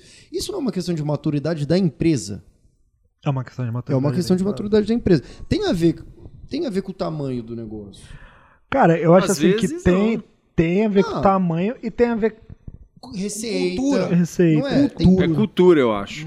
Ô, João, vou te falar uma eu Cultura, acho, eu cultura. acho que muito mais que cultura É é, pouco. maturidade. Porque É a, CC pouco. a CCM, se você jogar ela há 10 anos atrás, quando tava, sei lá, na independência, a cultura da CCM, a mentalidade de quem trabalhava aqui, sempre foi visando alguma coisa grande. É mentira? Não é mentira. Só que a CCM, não, como empresa, não tinha maturidade ainda para poder tratar o negócio desse jeito.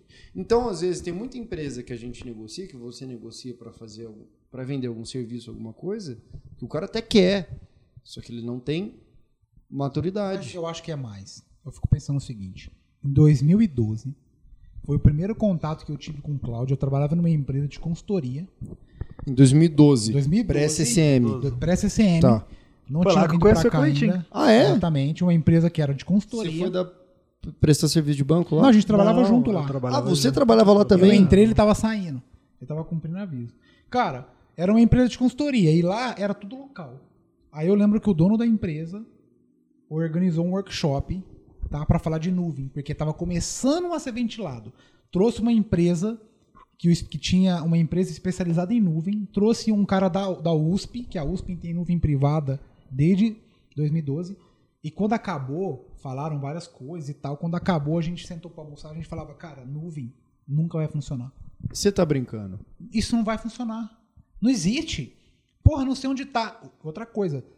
Quando a gente leu o contrato, na época, o que a gente conhecia de cloud era AWS. Quando a gente leu o contrato dos caras, o contrato diz o seguinte: olha, eu garanto pra você o seguinte, que eu tenho 30 links de internet, mas se os 30 cair, problema seu. Eu garanto pra você que eu tenho no break, gerador e e duas internet. Mas se der e cagada, duas problema linhas de, seu ainda. mas se parar tudo, problema seu. Se o governo americano pedir o seu servidor, eu vou Eu embalar para presente e vou entregar. Você tá brincando, cara? E a gente leu o termo, um, um amigo meu, que é um cara top, maravilhoso, falou assim, Cleiton, eu li o termo, cara, não dá para ir para essa nuvem. Não faz sentido. Inclusive, ele chama Gustavo Castro, um cara top de processo, manja muito. Falou, cara, Cleiton, não dá para ir. E a gente achou que não tinha condição. Dois anos depois, eu entrei Bom. no CCM, tava tudo na nuvem. Tava todo mundo. Caramba, que mundo é esse que mudou desse jeito? Alguns anos depois, eu questionei num curso lá do Portilho, voltando a falar do Portilho, eu questionei, cara, quem não tá na nuvem? Ele falou assim, cara, tem uma galera que não tá na nuvem.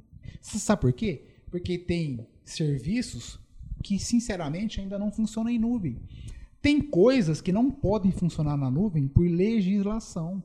Então aí que tá o Dá um termo. exemplo pra gente, Cleitinho. Só pra... Hospitais, bancos, Tem que ser tudo local. Tem legislações que Ou senão, protegem, por os dados exemplo, têm que estar uma locais. nuvem própria. Uma nuvem Uma própria. nuvem Não, própria. aí Exatamente. É nuvem pro- Igual, assim, a AWS, a própria Oracle, ela tá vendo que, que esse serviço, a Azure eu não sei, mas assim, um exemplo. A Oracle da AWS, elas têm um serviço de nuvem on-premise. Uhum. Que é, que é o quê? É uma bica de dinheiro, mas existe. Você vai lá, você compra um servidor nosso, você vai instalar dentro da sua empresa e esse servidor, esse serviço vai estar linkado com a nuvem. Num desastre recover, né? numa solução de DR. Caso o seu ambiente local dê algum problema, a gente te levanta na nuvem em uma, duas horas. Inclusive, eu tenho um cliente que está nesse modelo. Nosso amigo glorioso, lá de Tupaciguara, no Oda. Sabe qual que é a complexidade disso tudo, cara? É o seguinte. No, Tem no Oracle serviços. Oda, né, André? Tem, serviços que funcionam bem na nuvem. Eu tinha uma ideia, por que, que eu quis introduzir isso? Porque eu tinha uma ideia é o seguinte. Primeiro eu tinha uma ideia de que nada ia funcionar em nuvem. Depois eu tinha uma ideia que tudo tinha que estar em nuvem. Hoje eu entendo que algumas coisas podem estar e outras não. E aí que deixa mais complexo o seguinte: quem sabe o que pode ou o que não pode? Quem trabalha com isso diariamente. Quem faz a interface. Uma pessoa que desenvolvedor, trabalha com uma nuvem exclusiva específica sabe o que dá para funcionar na nuvem? Qual é a experiência que ele tem? Às vezes, existem alguns segmentos que pode estar 100% na nuvem. Mas e o resto do mundo? A gente visitou um cliente ano passado que é um segmento de o quê? Hospital e convênio. Ele falou assim: olha, a, a legislação me proíbe de um certo, de um certo sistema estar em nuvem. E aí? Faz o quê? Faz o quê? O próprio TI sabe o que tem que fazer? Não, ele vem pedir ajuda pra gente. Não, que mas que até banco, assim, banco quando. Igual. A gente tem uma parte da nossa infra lá na Equinix, né? Então, assim, tem até banco. Quando você vai na Equinix, na Ascent, até o banco, dentro da Ascent, dentro do data center, ele precisa ter uma gaiola com um cadeado que só ele tem acesso por questão de dados, entendeu? Segurança, né, André? Uhum. Questão de segurança. É, turma, eu acho que é, é importante saber. é, é, a gente a gente está falando sobre, né, principalmente sobre esses três tipos de, de nuvens e a gente não A fala. gente falou pouco do a terceiro, falou- né? a gente falou falou nada, sobre né? Tem algumas coisas importantes. Não, eu acho que vale um porque- merchan. Eu acho que vale um merchan. É o seguinte, ó. Independente da nuvem que você esteja, a CCM ela tá aí para administrar. Então assim, você quer vir para a CCM? Tem que ter o jabá, né? Vai. Vem. A gente É hospeda você, a gente migra o seu banco de dados, a gente gerencia tudo e pau na máquina. Migão, você tá numa AWS, numa Azure, numa Google, e você não tem como sair, ou por contrato, ou porque tem alguma filter específica que só existe nessa cloud que você usa, cara, a CCM vai gerenciar isso para você e vai te gerar um save. Independente Na da própria cloud, não é só nuvem. na AWS não, qualquer uma. Independente da cloud. Então, assim, é, a gente tá aí para jogar bola. Exatamente. A questão do contraponto que eu vejo é o seguinte, tá? Experiência própria também e de vários contatos. Então nós estamos falando de alguém que tem um data center local, empresas que têm pequenos data centers que não estão compliance e grandes players. Agora a gente vai falar um pouquinho de software houses que criaram seus próprios data centers. É, eu só- só eu pra- de verdade não conheço um claro case de aqui, ó. sucesso. Não, só para deixar claro aqui, vamos, vamos deixar claro aqui que a gente está falando sobre esses três pontos. Óbvio que a gente vai puxar um pouco a sardinha para o nosso lado, porque a gente confia muito no trabalho que a gente faz. Todo mundo que está aqui está aqui faz bastante tempo. Todo mundo que está aqui trabalha eh, visando entregar o sucesso para o cliente, óbvio. Mas eu não estou aqui para fazer esse papel agora não. Mas a gente está falando sobre isso para informar quem está ouvindo. Porque a- fica muito claro para todo mundo que falta informação e falta conhecimento sobre tecnologia para empresa, seja nuvem, seja consultoria, seja LGPD, seja qualquer coisa. Falta esse tipo de informação disponível de uma maneira de fácil acesso e de fácil entendimento também. Então a gente está falando sobre esses três tipos de nuvem. Por quê? Porque realmente, às vezes você vai pagar mais barato numa, numa nuvem direto do que numa, num provedor de serviço em nuvem. E pode não Beleza. estar em compliance e se, vai você, se você tiver é, nessa maturidade onde você tem essa equipe enorme de TI dentro da sua empresa e você consegue assumir esse risco e essa responsabilidade, talvez para você seja a melhor opção. Só que talvez se você tem uma pessoa só que trabalha com, com TI dentro da sua empresa, que é o cara que faz análise de dados, que o André falou mais cedo. Só que ele não é o cara que vai ver se o banco está licenciado, não é o cara que vai ver que, que tipo de sistema operacional funciona melhor com aquele banco de dados. Às vezes faz mais sentido você gastar um pouco mais se você tiver essa maturidade e contratar uma empresa que é provedora de soluções em nuvens que vai te dar esse auxílio, vai ser a extensão do seu departamento de TI e vai te ajudar na consultoria de tecnologia em cima do seu negócio. não é? E tem muita empresa também que faz aquisição de um RP, de um sistema que eventualmente ela precisa, e pelo fato de já confiar na empresa o suficiente para comprar o sistema dela, ela faz o quê? Ela compra a nuvem daquela própria empresa. Às que vezes, beleza. às vezes é por imposição. Às vezes Às é por vezes é imposição, por mas vamos lá. conhecimento, mas vamos lá, mas vamos lá, vamos lá. Faz sentido na cabeça do cara. Por quê? Porque é mais fácil, ele não tem que tomar uma outra decisão difícil. E outro, é um boleto só. É um boleto só. Ah, deu problema. Deu problema na nuvem ou no sistema? Foda-se, tá no mesmo Foda-se, lugar. tá no mesmo Você lugar. só abre um chamado. Eu tenho, eu tenho umas coisas. Então a gente tá aqui agora para explicar isso, para ficar um pouco mais claro para todo mundo que tá ouvindo, quais são os prós e quais são os contras de cada um. Ó, esse, esse modelo é importante que eu queria dar. É o seguinte. Então puxa ah, um eu, pouco aí eu tenho uma TI que manja muito, ela conhece muito, ela domina tudo. Ainda assim, eu acredito que você deveria cons- consultar uma consultoria de multicloud.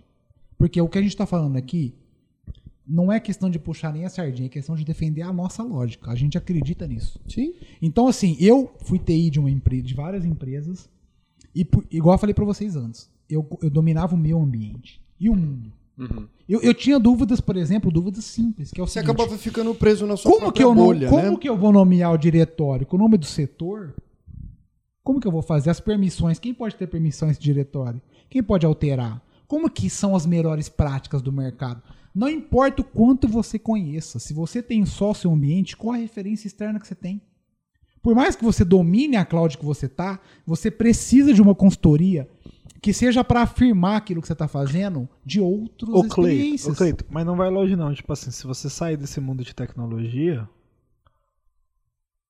consultoria financeira, Você tem seu departamento auditoria financeiro. igual. Aqui na Exatamente. CCM, cara, a gente tem o nosso departamento fiscal e a gente contratou uma consultoria de São Paulo fiscal para auditar Aquilo que a gente aquilo que a fazendo. gente fez. Exatamente. Não é porque tá roubando nada, é pra ver se a gente tá fazendo certo.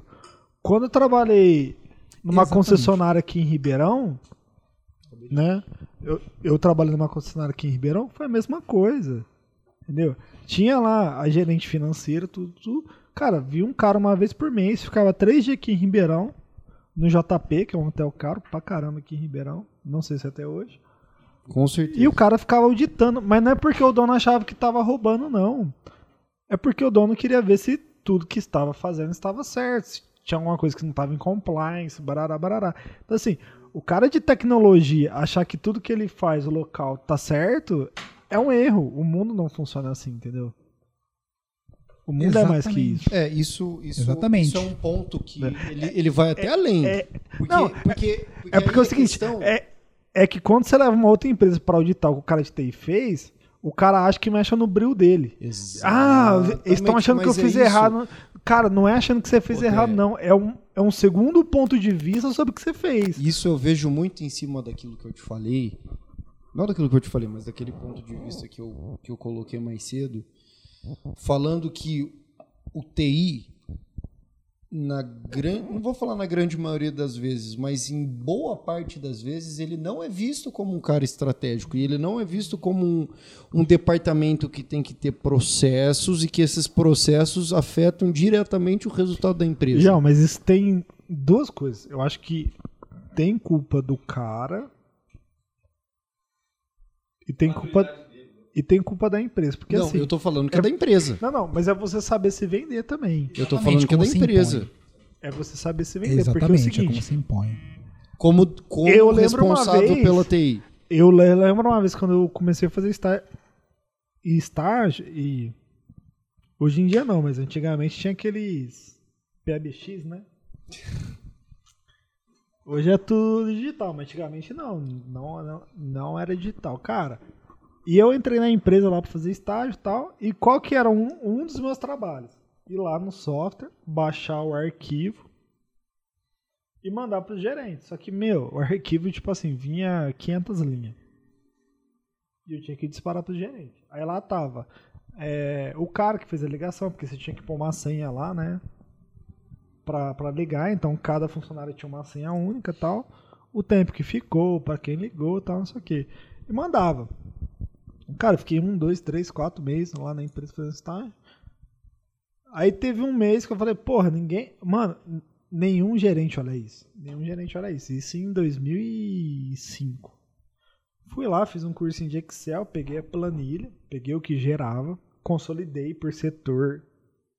Então, assim, tal setor faz tantas ligação, tal setor faz tantas ligação. O cara que mais ligou foi esse, esse esse. Cara, a partir desse momento, eu comecei a ser visto pelos gerentes da empresa. Uhum. Como Por- uma pessoa porque- importante. Aí eu fui conversar lá com a minha gerente, né? Que era gerente administrativa. Ela falou, falou André, o pessoal pegava esse relatório e nem olhava. Nem olhava. Porque vinha 500 linhas, eu vou olhar o quê? A partir do momento que começou a vir um gráfico, departamento que mais liga é o departamento de vendas, beleza. Mas o segundo departamento que mais liga é o departamento de peças, por quê? Por quê? gráfico O que de que eles estão fazendo? ajeitado. Por quê? É, Mas isso- os caras só não tem que entregar peça. Aí foi lá o ranking dos caras que ligam. Pá. Aí tá lá, vendedor, vendedor, vendedor. Beleza. Pô, o quinto cara que mais liga é a mulher da cozinha. Não. Ô, filha, o que que tá acontecendo? Vai ligar pra quem? Entendeu? Vai pedir café? Ô, filho! A mesma muito coisa foi na impressora. Em Tomando 2005, café toda hora. Cara, em 2005, a empresa im- implementou impressora de rede. né, Que hoje é normal, mas naquela Uhum. época não era tão normal. Impressora de rede. Aí cada, cada funcionário tinha uma senha e tal pra, pra imprimir. Ah, tinha senha pra você poder usar a impressora. Tinha. Mas não é O que não era podia caro. usar. O conceito disso aí é bilhetagem, O papel era caro. né? Tem software de bilhetagem famoso. Aí, Joe, um dia eu tô lá na minha sala, tal, não sei o que, estagiário, velho. Quantos 18 anos de? 18 anos. 18 anos. Cara, eu de comecei a trabalhar com tecnologia com 15 anos. Comecei a dar aula na Beat Company. Com 15 anos. 15 anos. Puta que pariu. Estágio, né? Que na época tinha aqueles negócios de digitação. Isso explica Ah. o conhecimento. Porque o cara é foda. Aí, Joe. Não, aí a gente impla- implementou isso daí e tal, não sei o que. Cara, o, o cara que mais imprimiu foi um moleque que era um departamento de peças. Falei, caralho. Por quê? mano, que Eu vou fazer a pergunta. Era Não. o quê? Ah, pior. Era Moleque- imagem pra ele Era pintar? piada. O moleque tava aprendendo violão, imprimiu no Ah, seu eu fiz isso, de Cifras partitura. Cifra. Cifras Clube. Cifra Clube. É, não, não pode falar o nome, que é jabá de graça. Pô, é verdade. Não Mas eu pode. imprimi muito no meu estágio. Só que, Joe, A empresa também? Não, isso não, na época. não. Eu já Não, aprendi a tocar. Não, isso aí na época você comprava livrinho na banca. Não, mas livrinho era caro, né? Não, mas. Só que, tipo assim, Não tem uma pasta gigante, empresa. Cifra Clube. do tamanho que era, cara, uma empresa hoje, assim, eu, hoje eu tô com 30 e poucos anos, cara. Todo mês a empresa ela tem que olhar custo. A obrigação da empresa é olhar custo. Uhum. Aonde que dá pra apertar? Não quer dizer que vai cortar pessoas, nada. É olhar custo. Né? Essa é obrigação de todo gestor financeiro é olhar custo, custo, custo, custo, custo. E naquela época eu não tinha essa visão, mas eu entendi. Porra, mano. O moleque mandou imprimir 100 folhas de cifras, velho. Aí a pergunta que você Entendeu? faz é: quantas músicas ele realmente aprendeu Era a tocar? mais barato, era Ele mais aprendeu? barato o moleque ter chegado no gerente dele e falou: Migão, eu quero aprender a tocar violão. Paga tá? uma aula pra mim. Então, me passa a cifra aí que eu vou mandar imprimir numa papelaria. Uhum. Que ia sair gráfica, um né, terço Mais do preço. barato. Entendeu? Então, isso que a gente estava falando também de, de se colocar como uma pessoa importante dentro da empresa também vai muito do, do, do próprio Perfil, profissional é, do perfil. se empoderar e se, e se colocar nessa posição, né? Começar a entregar e começar a olhar para coisas que geralmente não são olhadas. Como, por exemplo, Cara, o Banco de que dados. você deu aqui Sabe quanto gente. banco de dados você tem hoje? Mais de 100. Quantos bancos? Bancos de dados. Mais de 100 bancos de dados. Mais de 100 bancos de dados. Fácil, sim. Fácil. Fácil, hein? Porque tem. Passando assim, com folga. Fácil. Sabe quantos bancos de dados a CCM tinha em 2012? Zero. Zero. Zero. Zero. Zero. Zero. Aí na época, o Cláudio, né? Dr. Cláudio. é O Cláudio é formado em Direito. Cardoso de Moraes, dá um nome à empresa, inclusive. Cara, a gente precisa trazer Fera. ele um dia. O Cláudio ele é Muito bom, formado em Direito, muito. não sei se vocês sabem. Na época, cara, eu, tava aqui no CCM, aí deu um problema num cliente. E, cara, na época ele ia contratar um, um DBA pra resolver o BO, o problema. E ele ia pagar, acho que era 200 reais a hora, 150. E eu tinha acabado de casar, velho. Eu tava fudido de dinheiro, mano. Eu tava fudido de dinheiro. Você faz caixa velho. 2? Eu falei, porra, ele vai pagar 150 reais a hora pra esse cara. Ah, eu E o cara foi lá, daí. mano. Eu lembro disso daí, hein, mano. Eu E o cara foi lá, trampou, resolveu. Não, o cara foi lá, trampou, resolveu. Eu falei, mano, eu quero isso pra minha vida, velho. daí. Eu quero ganhar essa grana. 150 Eu também reais. quero, eu eu quero. também quero essa grana. Tal. Aí o Claudio tava na pilha, né? Porque o Claudio ele é muito emotivo, né? Ele, tipo, é que eu vou fazer tal, ele Não, pega e faz tal, não sei o que. Não, que eu vou contratar um cara tal, não sei o que. Eu falei, Claudio, vem cá. O pai tá on. O pai tá on. Ó, Tá bom. eu não sei isso daí não. Mas se você me ajudar, eu. Eu faço. Eu aprendo. Cara, o Claudio foi, pagou tudo os cursos de banco pra mim, fui, aprendi e tal. Cara, e hoje a gente, depois de sete anos, oito anos, a gente tá no departamento de banco de dados, só pra cuidar disso, entendeu? Caralho. O André mano. começou isso aí, que fique registrado. Eu quero. Joe, isso você é não do sabe o que é começar um departamento. Assim, o- hoje tá. Hoje, Eu tô hoje- sentindo um pouco tá disso, né? sentindo. Mas em 2012, o Claudio, pode vender banco. Pode vender Dá uma banco. BO pra quem que ia chorar, deve falar. Aí, cara, dava BO, leva pro lado. Joe, não tinha ninguém pra perguntar. BO, você olhava pro lado, não tinha ninguém pra você perguntar. Puta, que que eu faço? Eu tenho que resolver. E... Nessa época não tinha O cara Google, foi não, hein? forjado. Só pra né? lembrar que não tinha Google, não. hein? Assim, pelo menos, não, né? Com a facilidade de informação que tem hoje, não. Uma coisa que eu queria falar rapidinho João, é o seguinte: falamos dos dois cenários, o terceiro é muito fácil, a gente resume rápido. Então, o primeiro, eu tenho um data center local, eu Próprio. administrando, certo? Certo. Ou num pequeno provedor. O segundo é o grande player. O terceiro é software house. É fácil falar Não, isso. e- não. O primeiro é direto, direto nos grandes. Esse é Ah. o primeiro. O segundo é o cloud provider. O segundo é o provedor de serviços Provedor de em- ou soluções em nuvem. E o terceiro é Software House. software house.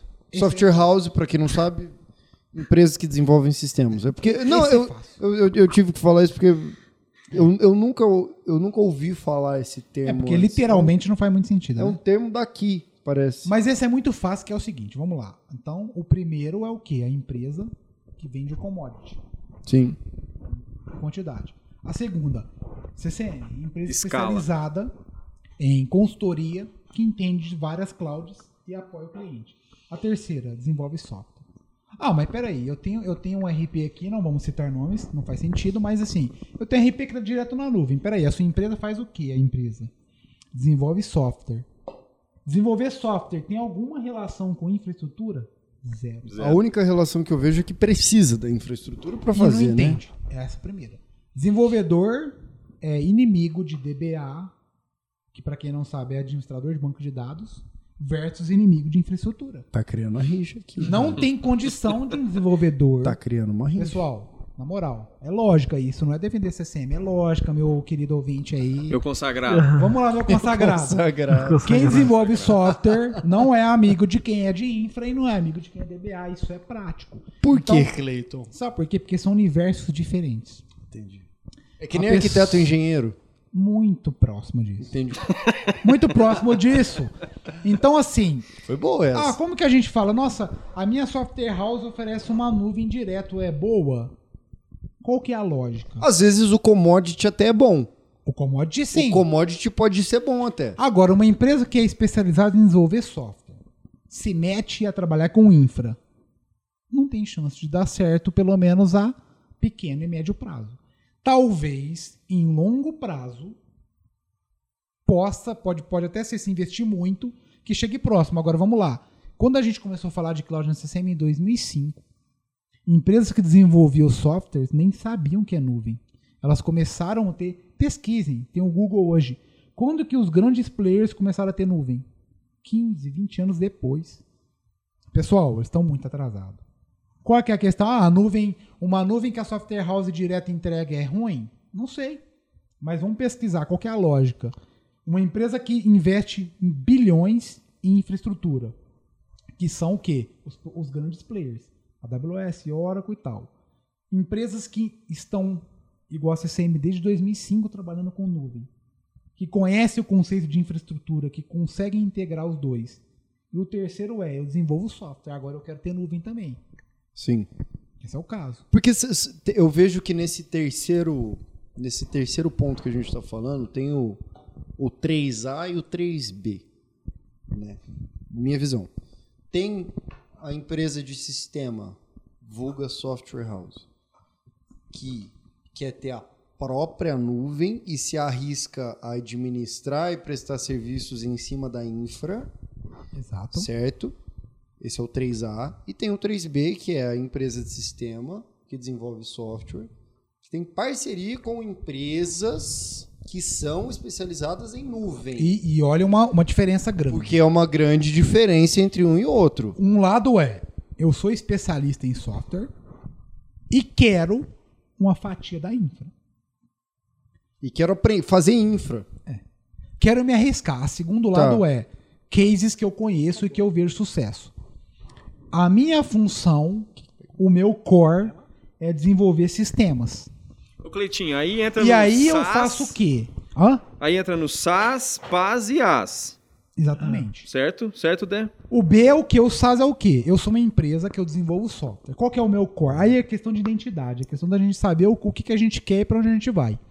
Eu sou especialista em desenvolver software. Sou bom nisso. A nuvem é uma onda, tá? É o atual. Aí eu escolho, eu vou desenvolver, eu vou inventar a roda, reinventar a roda, e vou criar uma cloud, aprender infraestrutura que eu não sei, que não é meu core.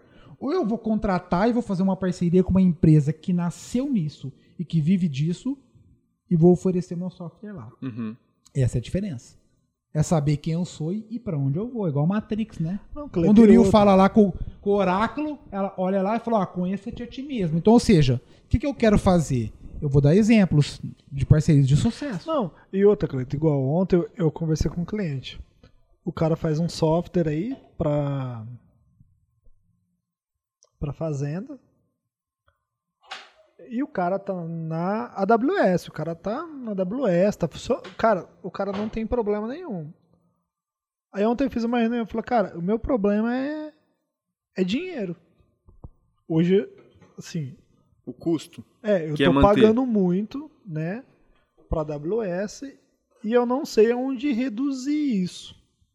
A dor do cara não é, não é tecnologia, a dor do cara é dinheiro. O cara começou com uma startup, ele foi plugando coisa, plugando coisa, plugando coisa, plugando coisa e a empresa dele tá indo bem, é uma startup, recebeu investimento. Só que hoje o cara tá pagando 30 mil reais de AWS por mês. Cara, Né? é um Então, negócio Cara, eu fiz uma reunião com o cara. iPhone, Não, não, cai e outro. Não, não, e outro. Eu fiz uma reunião com o cara ontem, porque assim, a visão do pessoal é, ah, né, a CCM é parceiro Oracle e vamos converter tudo para. Falei, cara, às vezes não, às vezes dá pra gente conseguir reduzir o custo, você você continua na AWS. Continua com a Por quê? infra lá. Só que o core do cara não é infra, o o core do cara é codar. O core do cara é Esse- esse é o. O core do Principal. cara é entender de fazenda. Cada um no seu quadrado. O core do cara é isso, entendeu? Então, a partir do momento que eu comecei a falar pro cara, pro, pro, pro cliente, falei, cara, a gente, a gente vai fazer uma análise. Pode ter muita coisa errada, pode ter muita coisa certa, mas assim, dá para reduzir, né? Por quê? Tem muito cliente, principalmente esse pessoal que veio de on-primes, né, que veio de ambiente local, o pessoal tem uma cultura meio errada de cloud. Errada no seguinte sentido, pô, quando eu tinha um ambiente local, eu comprava um tera de disco e deixava lá. Eu, eu, eu usava a 100, mas comprava um tera. Porque não tem como você comprar só 100, né? Quando o pessoal vai para cloud, o pessoal vai com essa cultura também. Aham. O pessoal vai lá, seta um tera de disco Não na tem essa cloud. escala... a E, escalabilidade mano, no, no- você usa 10%, Não velho. entende que pra existe a quê? flexibilidade A do negócio. quê? Cloud Pra quê? sofre com isso. Igual, Porque é outro dia eu fui conversar com o DBA, o DBA virou pra mim e falou assim: Não, que 50% da memória do SO tem que ficar disponível. Falei, pra quê? Quem te 50% contou isso, meu core, amigo? Irmão, é banco isso, Quem velho? te contou é, isso? É banco de investimento que você vai guardar 50% Não, a e única- daqui 10 anos vai te voltar Não, um e milhão. vai, e vai, e vai, Joe, não tem como memória guardar, tá aí pra mano. usar, pra irmão. usar, pra usar.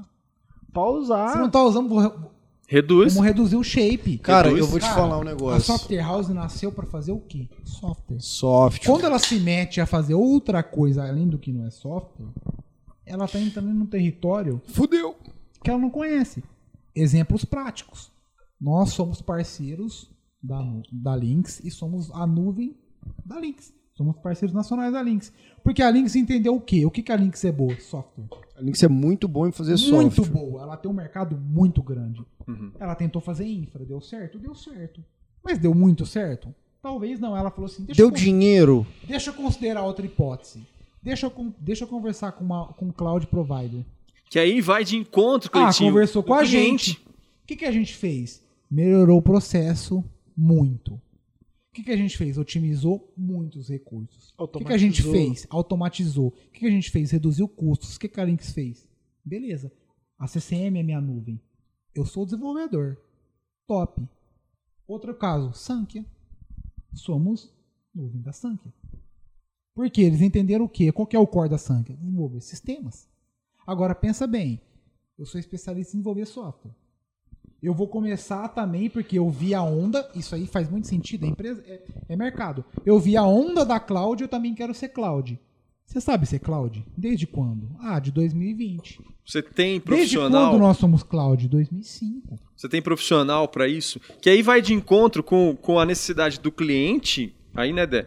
A gente pode. Esse universo é, é, é, é muito. A linha, né? É muito tênue. Por quê? Porque o cliente também tem essa dor de falar, cara, o meu negócio é RP de fazenda. O cara de software e tal. E o cliente, ah, eu vendo, eu vendo carro, eu vendo cosmético, eu vendo o que for. O negócio dele é o. Eu, eu posso fazer uma, Migão, uma é vender. comparação não aqui, é ó. infraestrutura. O que eu percebi que vocês estão falando é que nem você querer ser piloto de Fórmula 1 e ser um mecânico ao mesmo tempo. Exatamente. Não faz sentido. Não dá pra ser O seu Não, negócio é pilotar carro. Deixa que eu arrumo o carro. Deixa que eu cuido do carro. E por mais que você queira, João, qual é uma- um ponto importante que eu queria complementar você? Eu sou piloto há 10 anos. Aí eu vejo um mercado de que os mecânicos estão em ascendência, está crescendo, eu também quero ser mecânico. Aí eu vou lá, eu vou aprender mecânica do zero. O André já é mecânico há 15 anos. Faz muito tempo. Meu querido, como que eu concorro? Vamos lá, pessoas que estão vendo, que estão. Qual o sistema direto na nuvem do seu, da sua, da sua software house funciona 100% bem? Pensa aí. É lógica, eu não estou aqui defendendo o meu, não. Vamos pensar, vamos, é lógica.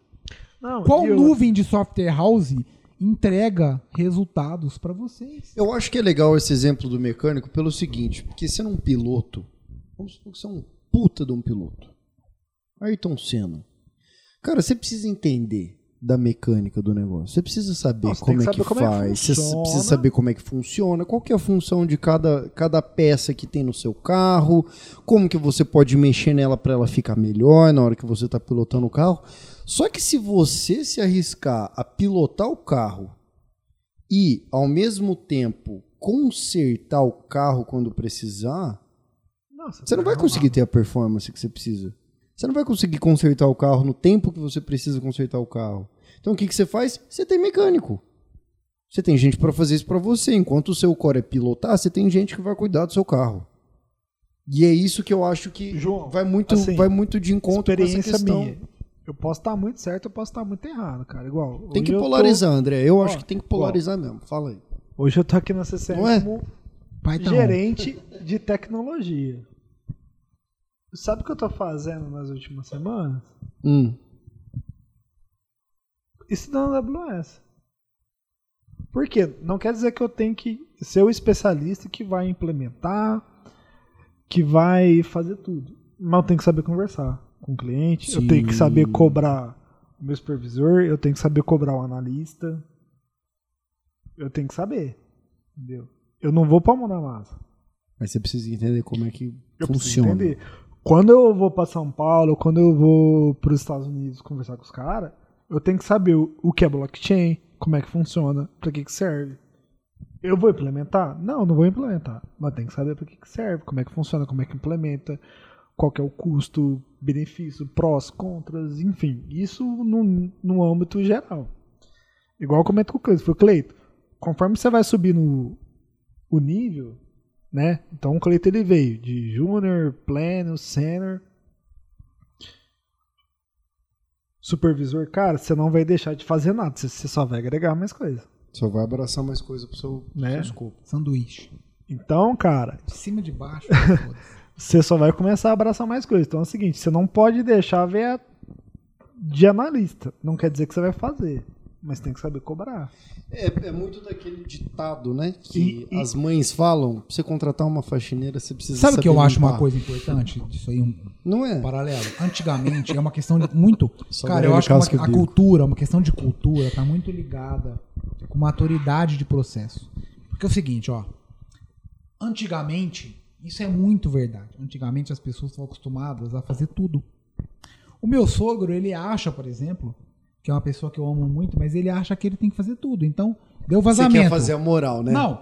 Você Ele é foda, meu sogro é tem que Isso é foda. hein? Puta, Ó. faz o jabá. Vazamento, eu Ah. recorrijo. Elétrico, eu corrijo. Aí, lá na minha casa é o seguinte: deu problema, eu chamo eletricista. A luz parou, pingou, eu chamo eletricista. Vazou, eu chamo encanador. Ah, é pro- eu chamo pedreiro. Nossa, mas você gasta dinheiro. Falou, meu querido, eu tenho que fazer a roda girar. Sabe por quê? Porque o pedreiro, ele estudou, ele especializou pra isso. Eu sou DBA, meu jovem, eu sou de TI. Você não tem que saber disso. Então é uma coisa muito. Isso faz muito sentido. Nossa, Não, mas você gasta muito é dinheiro. Eu falo, meu né? querido, deixa eu falar uma coisa. Eu tenho que fazer a roda da economia. Gerar. Se eu fizer tudo, tá. Se eu for esse cara multitarefas, Você que tempo pai. eu vou ter pra ser o especialista que eu sou? Porque eu sou especialista. Qual que é o tempo que eu vou ter? Então é aí que a gente entende, uma empresa igual nós, a CCM, que se especializou em cloud. Qual cloud? Todas, a gente conhece várias. Aí a gente pensa, qual que é a diferença de uma empresa que é uma software house que desenvolve software, ter o conhecimento de infra e de multicloud que a gente tem? Não tem condição, meu querido. É uma questão de o que que você quer fazer? Você quer contratar um generalista, uma empresa que, é, que é o core dela é uma coisa e ela está tentando fazer outra para aderir ao mercado, uma empresa que é especialista em fazer aquilo há muitos anos. Uhum. É, esse é o grande ponto, né, Qual que é Cleitinho? o ponto, meu jovem? É, esse é o grande detalhe, né, cara? Se aventurar, né? É, não se aventurar, né? Claro Por conta de aí- custo. É, As pessoas pensam em custo. Ah, mas vai ficar mais barato se eu for para a nuvem do RP que me oferece. E o desempenho? Porque desempenho é custo. Se eu pago mais barato na mensalidade, mas dá problema. Porque eu tive, eu tive esse caso, tá? Que um cliente que falou: não, eu vou para a nuvem do meu RP. Eles oferecem tudo lá, eu não tenho que me preocupar com nada. Ok, foi. Era mais barato? Era. Começou a dar problema. E emitir nota não ia. O sistema travava. A pessoa ficava sem faturar e perdia o quê? Grana. Ah, mas quanto eu tô perdendo? Começou a Ah, contabilizar e falou assim: peraí. grana, Peraí, Cleiton, eu tô perdendo tantos reais por mês. E falei, nossa, então. A primeira opção, que era uma pessoa, uma empresa que ia intermediar isso, que ia te oferecer o que você ia precisar de fato, você economizar, porque você sabe qual é o grande problema? Ho- Hoje eu conversei com um cliente sobre isso. Sistema de banco de dados parado. E o cara falou assim, cara, demorou tanto tempo a voltar. Empresas de assim, vamos dizer assim, grandes marcas, tá? Vamos falar não aqui. Grandes marcas grandes de carros. marcas. Carros de grife, não é? Carros de grife. Carro popular, não. Coisa grande. Acima de 200. E, ah, muito. Acima de muito acima que eu mostrei pro André hoje que ele viu. Vamos jogar 400? Aí o cara falou o seguinte: meu banco ficou Mais parado ainda? duas horas. O que, que é um banco de dados para duas horas? Eu vou explicar para vocês. Significa que um Dois cliente carros. chegou para comprar um carro de um, dois milhões de reais. não tinha não sistema. pôde comprar porque não tinha sistema. Porque não tinha ah, nota. O cliente voltou depois e comprou. Mas e o que não voltou? E a perda que a gente pensa da marca?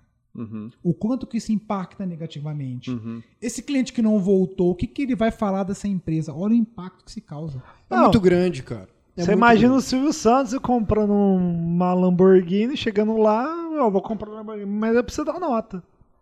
Nosso sistema tá fora. Tá fora, sem nota. Você acha que ele vai voltar? Não volta.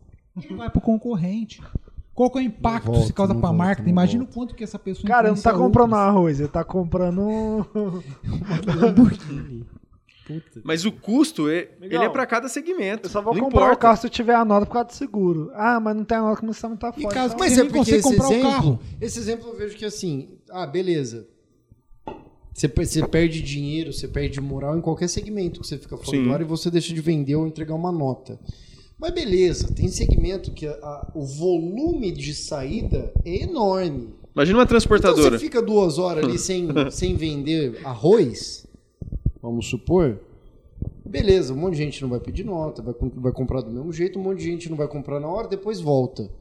Só que o, o cara que vende um carro de mais de um milhão De grife. de grife, que tem um volume de saída baixo e que o valor, o, Agregado é o ticket maior. médio do, do- da venda é muito alto, Uhum. o impacto é enorme.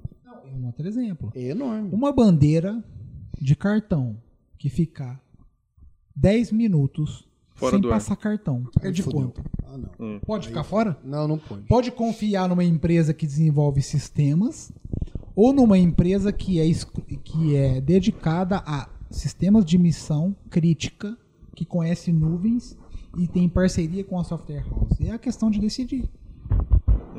Eu, vou eu, eu vou contratar uma software house que nasceu para desenvolver sistemas e está mexendo com infra, ou vou contratar uma empresa que nasceu na infra, se adaptou à nuvem antes de várias outras Uhum. e, e se associou com software house para oferecer o melhor serviço. É uma questão de decisão. Quanto eu perco se eu ficar parado? Eu consigo recuperar isso depois? Qual que é o impacto para minha marca se eu ficar parado? E o cliente que não volta também, né? Que eu acho que acaba que sendo mais volta. importante, porque se você. Se ele não voltou, É ele uma- foi para onde? É uma coisa você Porque perdeu quando o cara quer venda. comprar, quando o cara quer comprar, ele compra. Se ele não comprou com você, ele comprou com? Joe, um eu outro. tive uma experiência dessa essa semana. Fui lá, comprei um relógio no Mercado Livre. O cara tá, tá grandão, né? Não, fui lá Comprar um, você Tá lembra? gastando a Tá roda. grandão. É, o pai Tá tá, on. comprei um Grandão. relógio no Mercado Livre. Tipo assim, ah, o relógio chega amanhã. Eu comprei um relógio. Não chegou amanhã. Eu cancelei a compra. É muito mais. Aí eu fui num outro fornecedor que tava assim, o relógio chega no domingo. Vou comprar. Chegou o no relógio domingo. chegou hoje. Chegou antes. Não, chegou Superou antes. as expectativas. Mano, eu tenho uma Cara, experiência dele. me fala a verdade. Tipo assim, mano, eu tô comprando um bagulho hoje. Cara, eu vou. Ó, você tá comprando hoje, é quinta. Eu, eu vou te entregar segunda. Beleza. Mas, cara, ou vou entregar daqui 15 dias. Beleza, eu espero 15 dias. Mas, Joe, se eu comprar hoje, você falar que vai entregar segunda, você me entregar 15 dias depois. André, cara, isso aconteceu comigo. Isso aí, cara, é que, Aí eu é que nem puto, aquele meme, eu- aquele, aquela Tipo assim, foto do. Me vende a verdade. Eu, eu prefiro comprar o produto que custa 30 reais com frete grátis do que o mesmo produto a 25 com 5 reais de frete. Sabe qual que é o top? Ó, vou te falar uma Não é? coisa. Deixa eu compartilhar uma experiência. Eu comprei um iPhone Que isso. novo, que eu, eu sou fanboy da Apple. Eu ia cantar a musiquinha da. da Comprei, aí tava iPhone dizendo o aqui. seguinte, eu comprei numa Cleitinho sexta tá- e tava dizendo tá o seguinte, on. vai chegar na segunda. O pai tá on ali Aí também. a Apple decidiu que não vende mais carregador. Ainda assim, eu amo a Apple. Pô, isso é. Entrei no site da Apple e falei, eu vou comprar o carregador original. Aqui, ó. Na Eu Apple. cancelei, ó. A Apple falou, o celular ia chegar na segunda. A Apple falou, vou te entregar na quarta. Eu falei, cara, dois dias eu vivo sem. Uhum. Foda. Porque eu quero muito. Sabe o que aconteceu? O carregador chegou na mesma remessa que o telefone. Eu tava aqui na empresa, feliz, tranquilo, porque eu sabia que meu iPhone ia chegar. O Abimael, pra quem não sabe, trabalha aqui no administrativo. Ebi. Cleitinho, desce que chegou a encomenda. Falei, beleza, vou pegar meu iPhone. Abimael. Cheguei lá, o cara falou, tá aqui a encomenda. Assinei o iPhone, ele falou, tem outro. Eu falei, o quê? Tem outro? É, o carregador. Chegou no mesmo dia. Você comprou os dois do site direto? Eu comprei o. Posso falar marcas ou não? Pode. Comprei o iPhone na Qualquer coisa Americanas. a gente corta depois. Comprei o iPhone na Americanas e o carregador direto no site da Apple. A Apple fez uma magia que ela identificou que eu comprei o iPhone e ela falou: eu vou entregar junto pro cara. Que isso, Eu hein? fiquei feliz pra caralho. Eu falei, tem duas coisas? Você tá aí tirando só um bagulho? Não, Joe. Eu o que, que eu fiz? Tirei o iPhone da caixa, conectei no carregador e pus pra carregar, mano. Puta que pariu. Sabe o que, que eu fiz? Ah. A Apple me mandou uma pesquisa de satisfação, eu coloquei excelente. 10. É top ou não é? Tava esperando o carregador dois dias depois. A Apple tem Customer. Experience, ó. É uma Porque ele nunca foi trocar iPhone lá fora. De que ele Cara, for, o dia que você for Customer tro- Experience, ó. que você trincar a tela do seu iPhone você for nos Estados Unidos. e o dólar tiver dois contos, você tiver na Disney, puta, delícia e tal, derrubou o iPhone no, no parque lá, trincou, você chega na Apple e os caras te dão um novo. O E os caras nem te perguntam isso- por quê. É, eu sou maravilhoso. Eu sou fanboy da Ah, Apple. Tem uma pesquisa, a pesquisa da Apple muito legal. Uma da- a primeira pergunta foi: Cara, eu te digo- juro por Deus, foi nessa coisa. Você é fã da Apple? De 1 a 5. Eu falei, 5. Sou fanboy. Cara, os caras Não, são mas isso é uma coisa que eu, eu conversei com o Del, não lembro por que, que a gente tá. Eu acho que foi até Foi, questão foi da- nessa da conversa. nuvem, né? É. Da Foi- questão de nuvem de empresa, que qual- nuvem o de, de sistema. Software, Qual que é a infra. A Apple é uma empresa que eu vejo que ela te amarra muito bem no ecossistema dela. É, a experiência é. Muito bem. Então, se você tem um iPhone e um MacBook, você consegue acessar as informações do seu MacBook pelo seu iPhone de uma maneira muito fácil. Se você tem um MacBook, um iPhone e um Apple Watch, a integração entre esses três é fantástica. Cara, eu, eu tenho um AirPod. Você está usando o AirPod no MacBook, certo? Aí toca o telefone do seu celular. Toca o celular, esse é o Bluetooth desligado do celular é, o, o, o AirPod conectado no MacBook. Toca o seu celular, dois toques, ele sozinho. Liga Transfere Ele notebook. transfere, o- ele liga o Bluetooth do seu celular e ele transfere o AirPod pro, pro celular. Então você atende o, ce- o celular na mesa e deixa. E atende. Uhum. Então a questão que. é- Só que a Apple faz isso de uma maneira que é Cara, cara, só que é uma, é uma coisa que você sabe. Você, você sabe que você está entrando nesse, Nesse mundo. nesse mundo de integração, de quanto mais produto da Apple você tiver, melhor, e você quer ter isso, porque você sabe que é assim que funciona e é essa imagem que a Apple tem. Que quem pensa diferente tem Apple, que é desde aquela época da propaganda do, do Jobs lá. Você sabe o que eu tô falando? aquela época doida Aquela lá, propaganda de puta. que os caras entravam com a marreta. A assim, que- Isso! é, a questão é. do- da nuvem da empresa que faz sistema, não da empresa que faz sistema, que é parceira de uma empresa de nuvem, porque são coisas diferentes. Mas a empresa de sistema que tem a nuvem própria, vamos supor que você compra o sistema Batata. Comprou o sistema Batata. Você pagou lá tanto, é, tanto de suporte por mês, tanto de entrada para fazer a implantação. A implantação vai durar seis meses.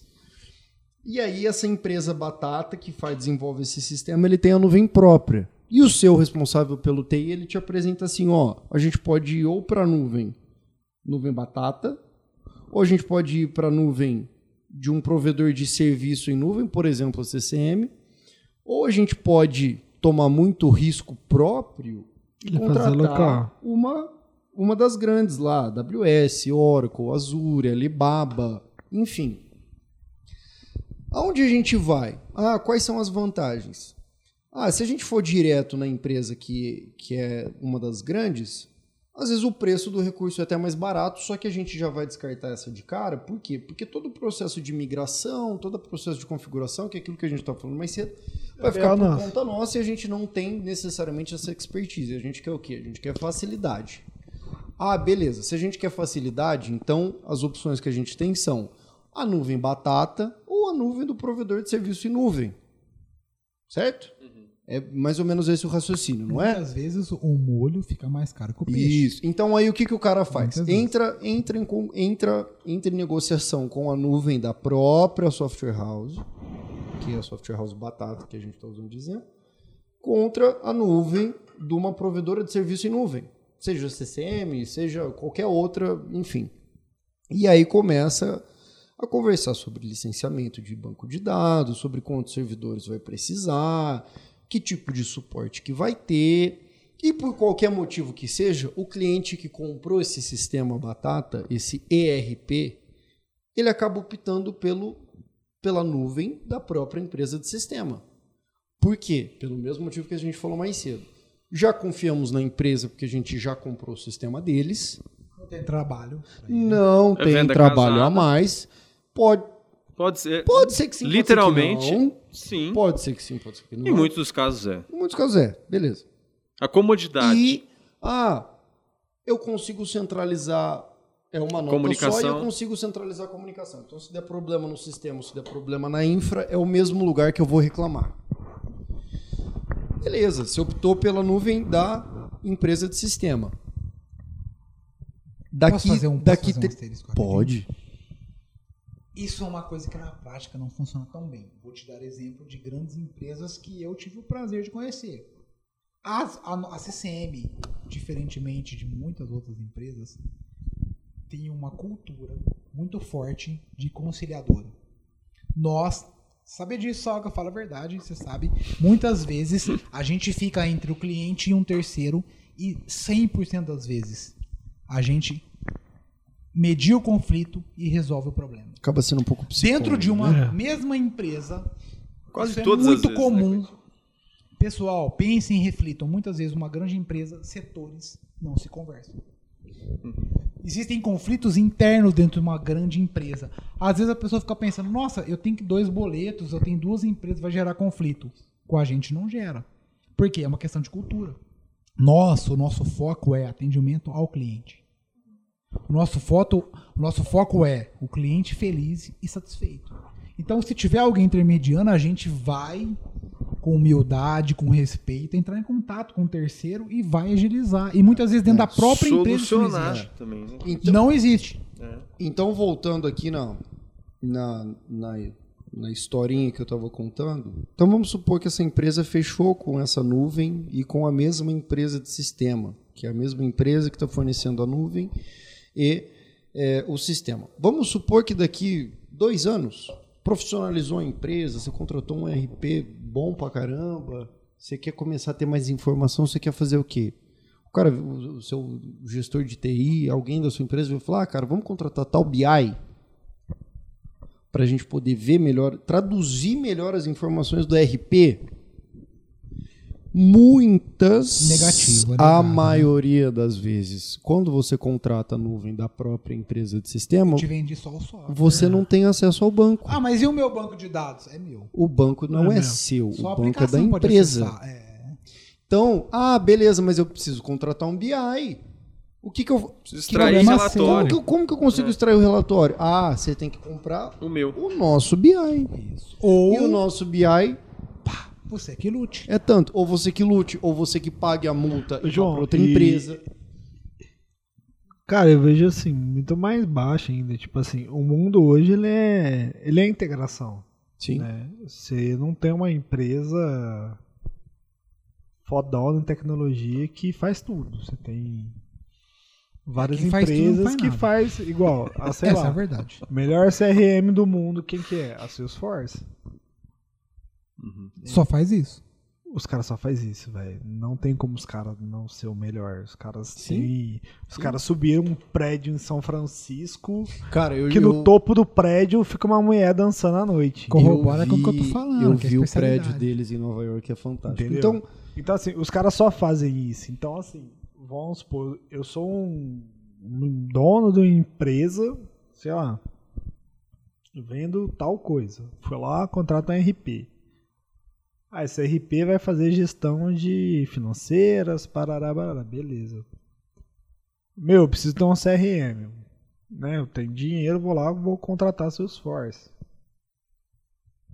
Pô, Põe agora eu quero memória nesse servidor aí pra caramba. Agora eu quero plugar um Power BI nesse negócio aqui que eu preciso extrair dados e consolidar, não sei o quê. É o inimigo, hein? Ou seja, o cara já tá em três já, empresas. já, já começa. é. O Power BI já é inimigo. Então, assim, a dica que eu dou pra você, dono de empresa, gestor, responsável Diretor. pela decisão, diretor, seja lá o que for. Se você está passando por um processo de contratação de sistema e você tem a opção de comprar a nuvem da própria empresa de sistema, você pode comprar? Pode. É ruim? Depende. Pergunte se você vai ter acesso ao seu banco. Ah, beleza, mas e se eu quiser integrar com outro sistema? Eu consigo integrar? Você tem que saber se você vai ter acesso ao seu banco ou não. E comece a colocar isso na balança, porque às vezes, como o Cleiton falou mais cedo aqui, barato sai caro, ou também o molho acaba saindo mais caro que o peixe. Cara, considera o seguinte: considera a atual situação do Brasil e entenda o quê? Às vezes o meio termo, às vezes a ponderação é o interessante. Não precisa ir para um extremo nem para o outro. Não precisa.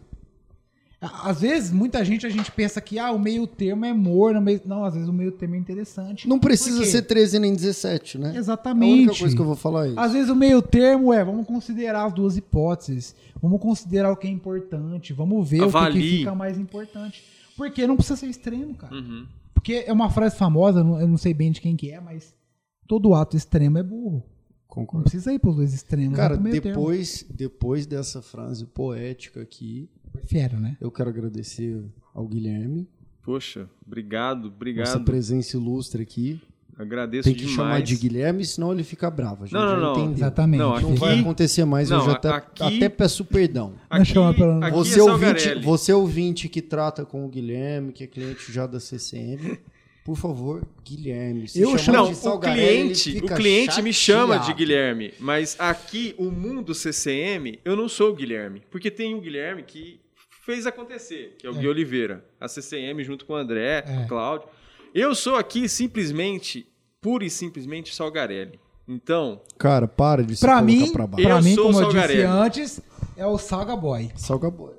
Saga Boy. Cleiton, obrigado. Você que veio, acabou participando meio que de.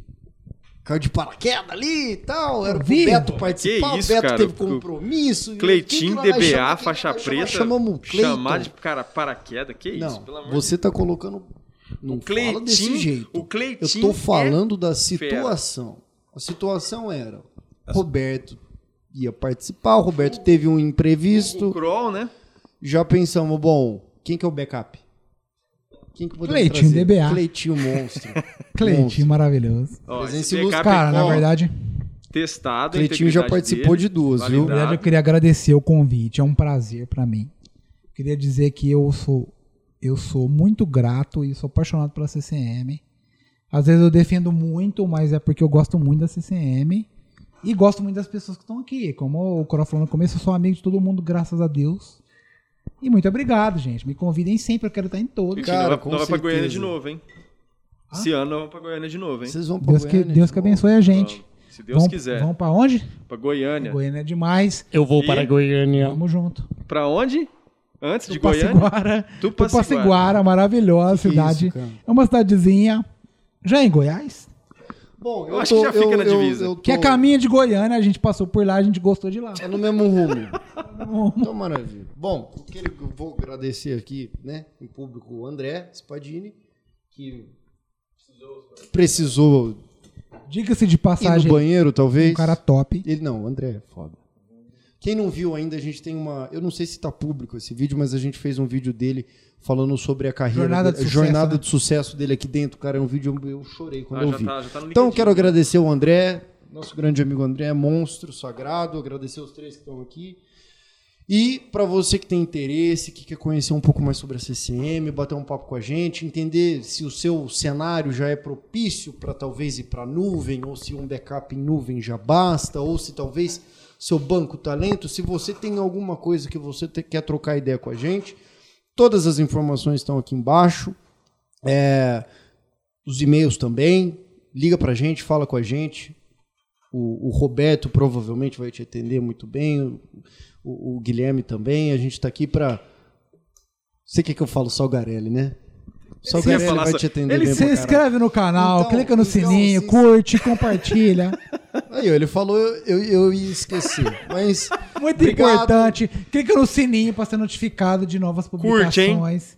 Isso é importante. Curte, compartilha com todo mundo que você conhece. Então, muito obrigado a você, caro ouvinte. Semana que vem tem mais. Quem não viu da semana passada ainda veja. E muito obrigado, um abraço a todos. Até semana que vem. É nóis, Cleitinho que, que...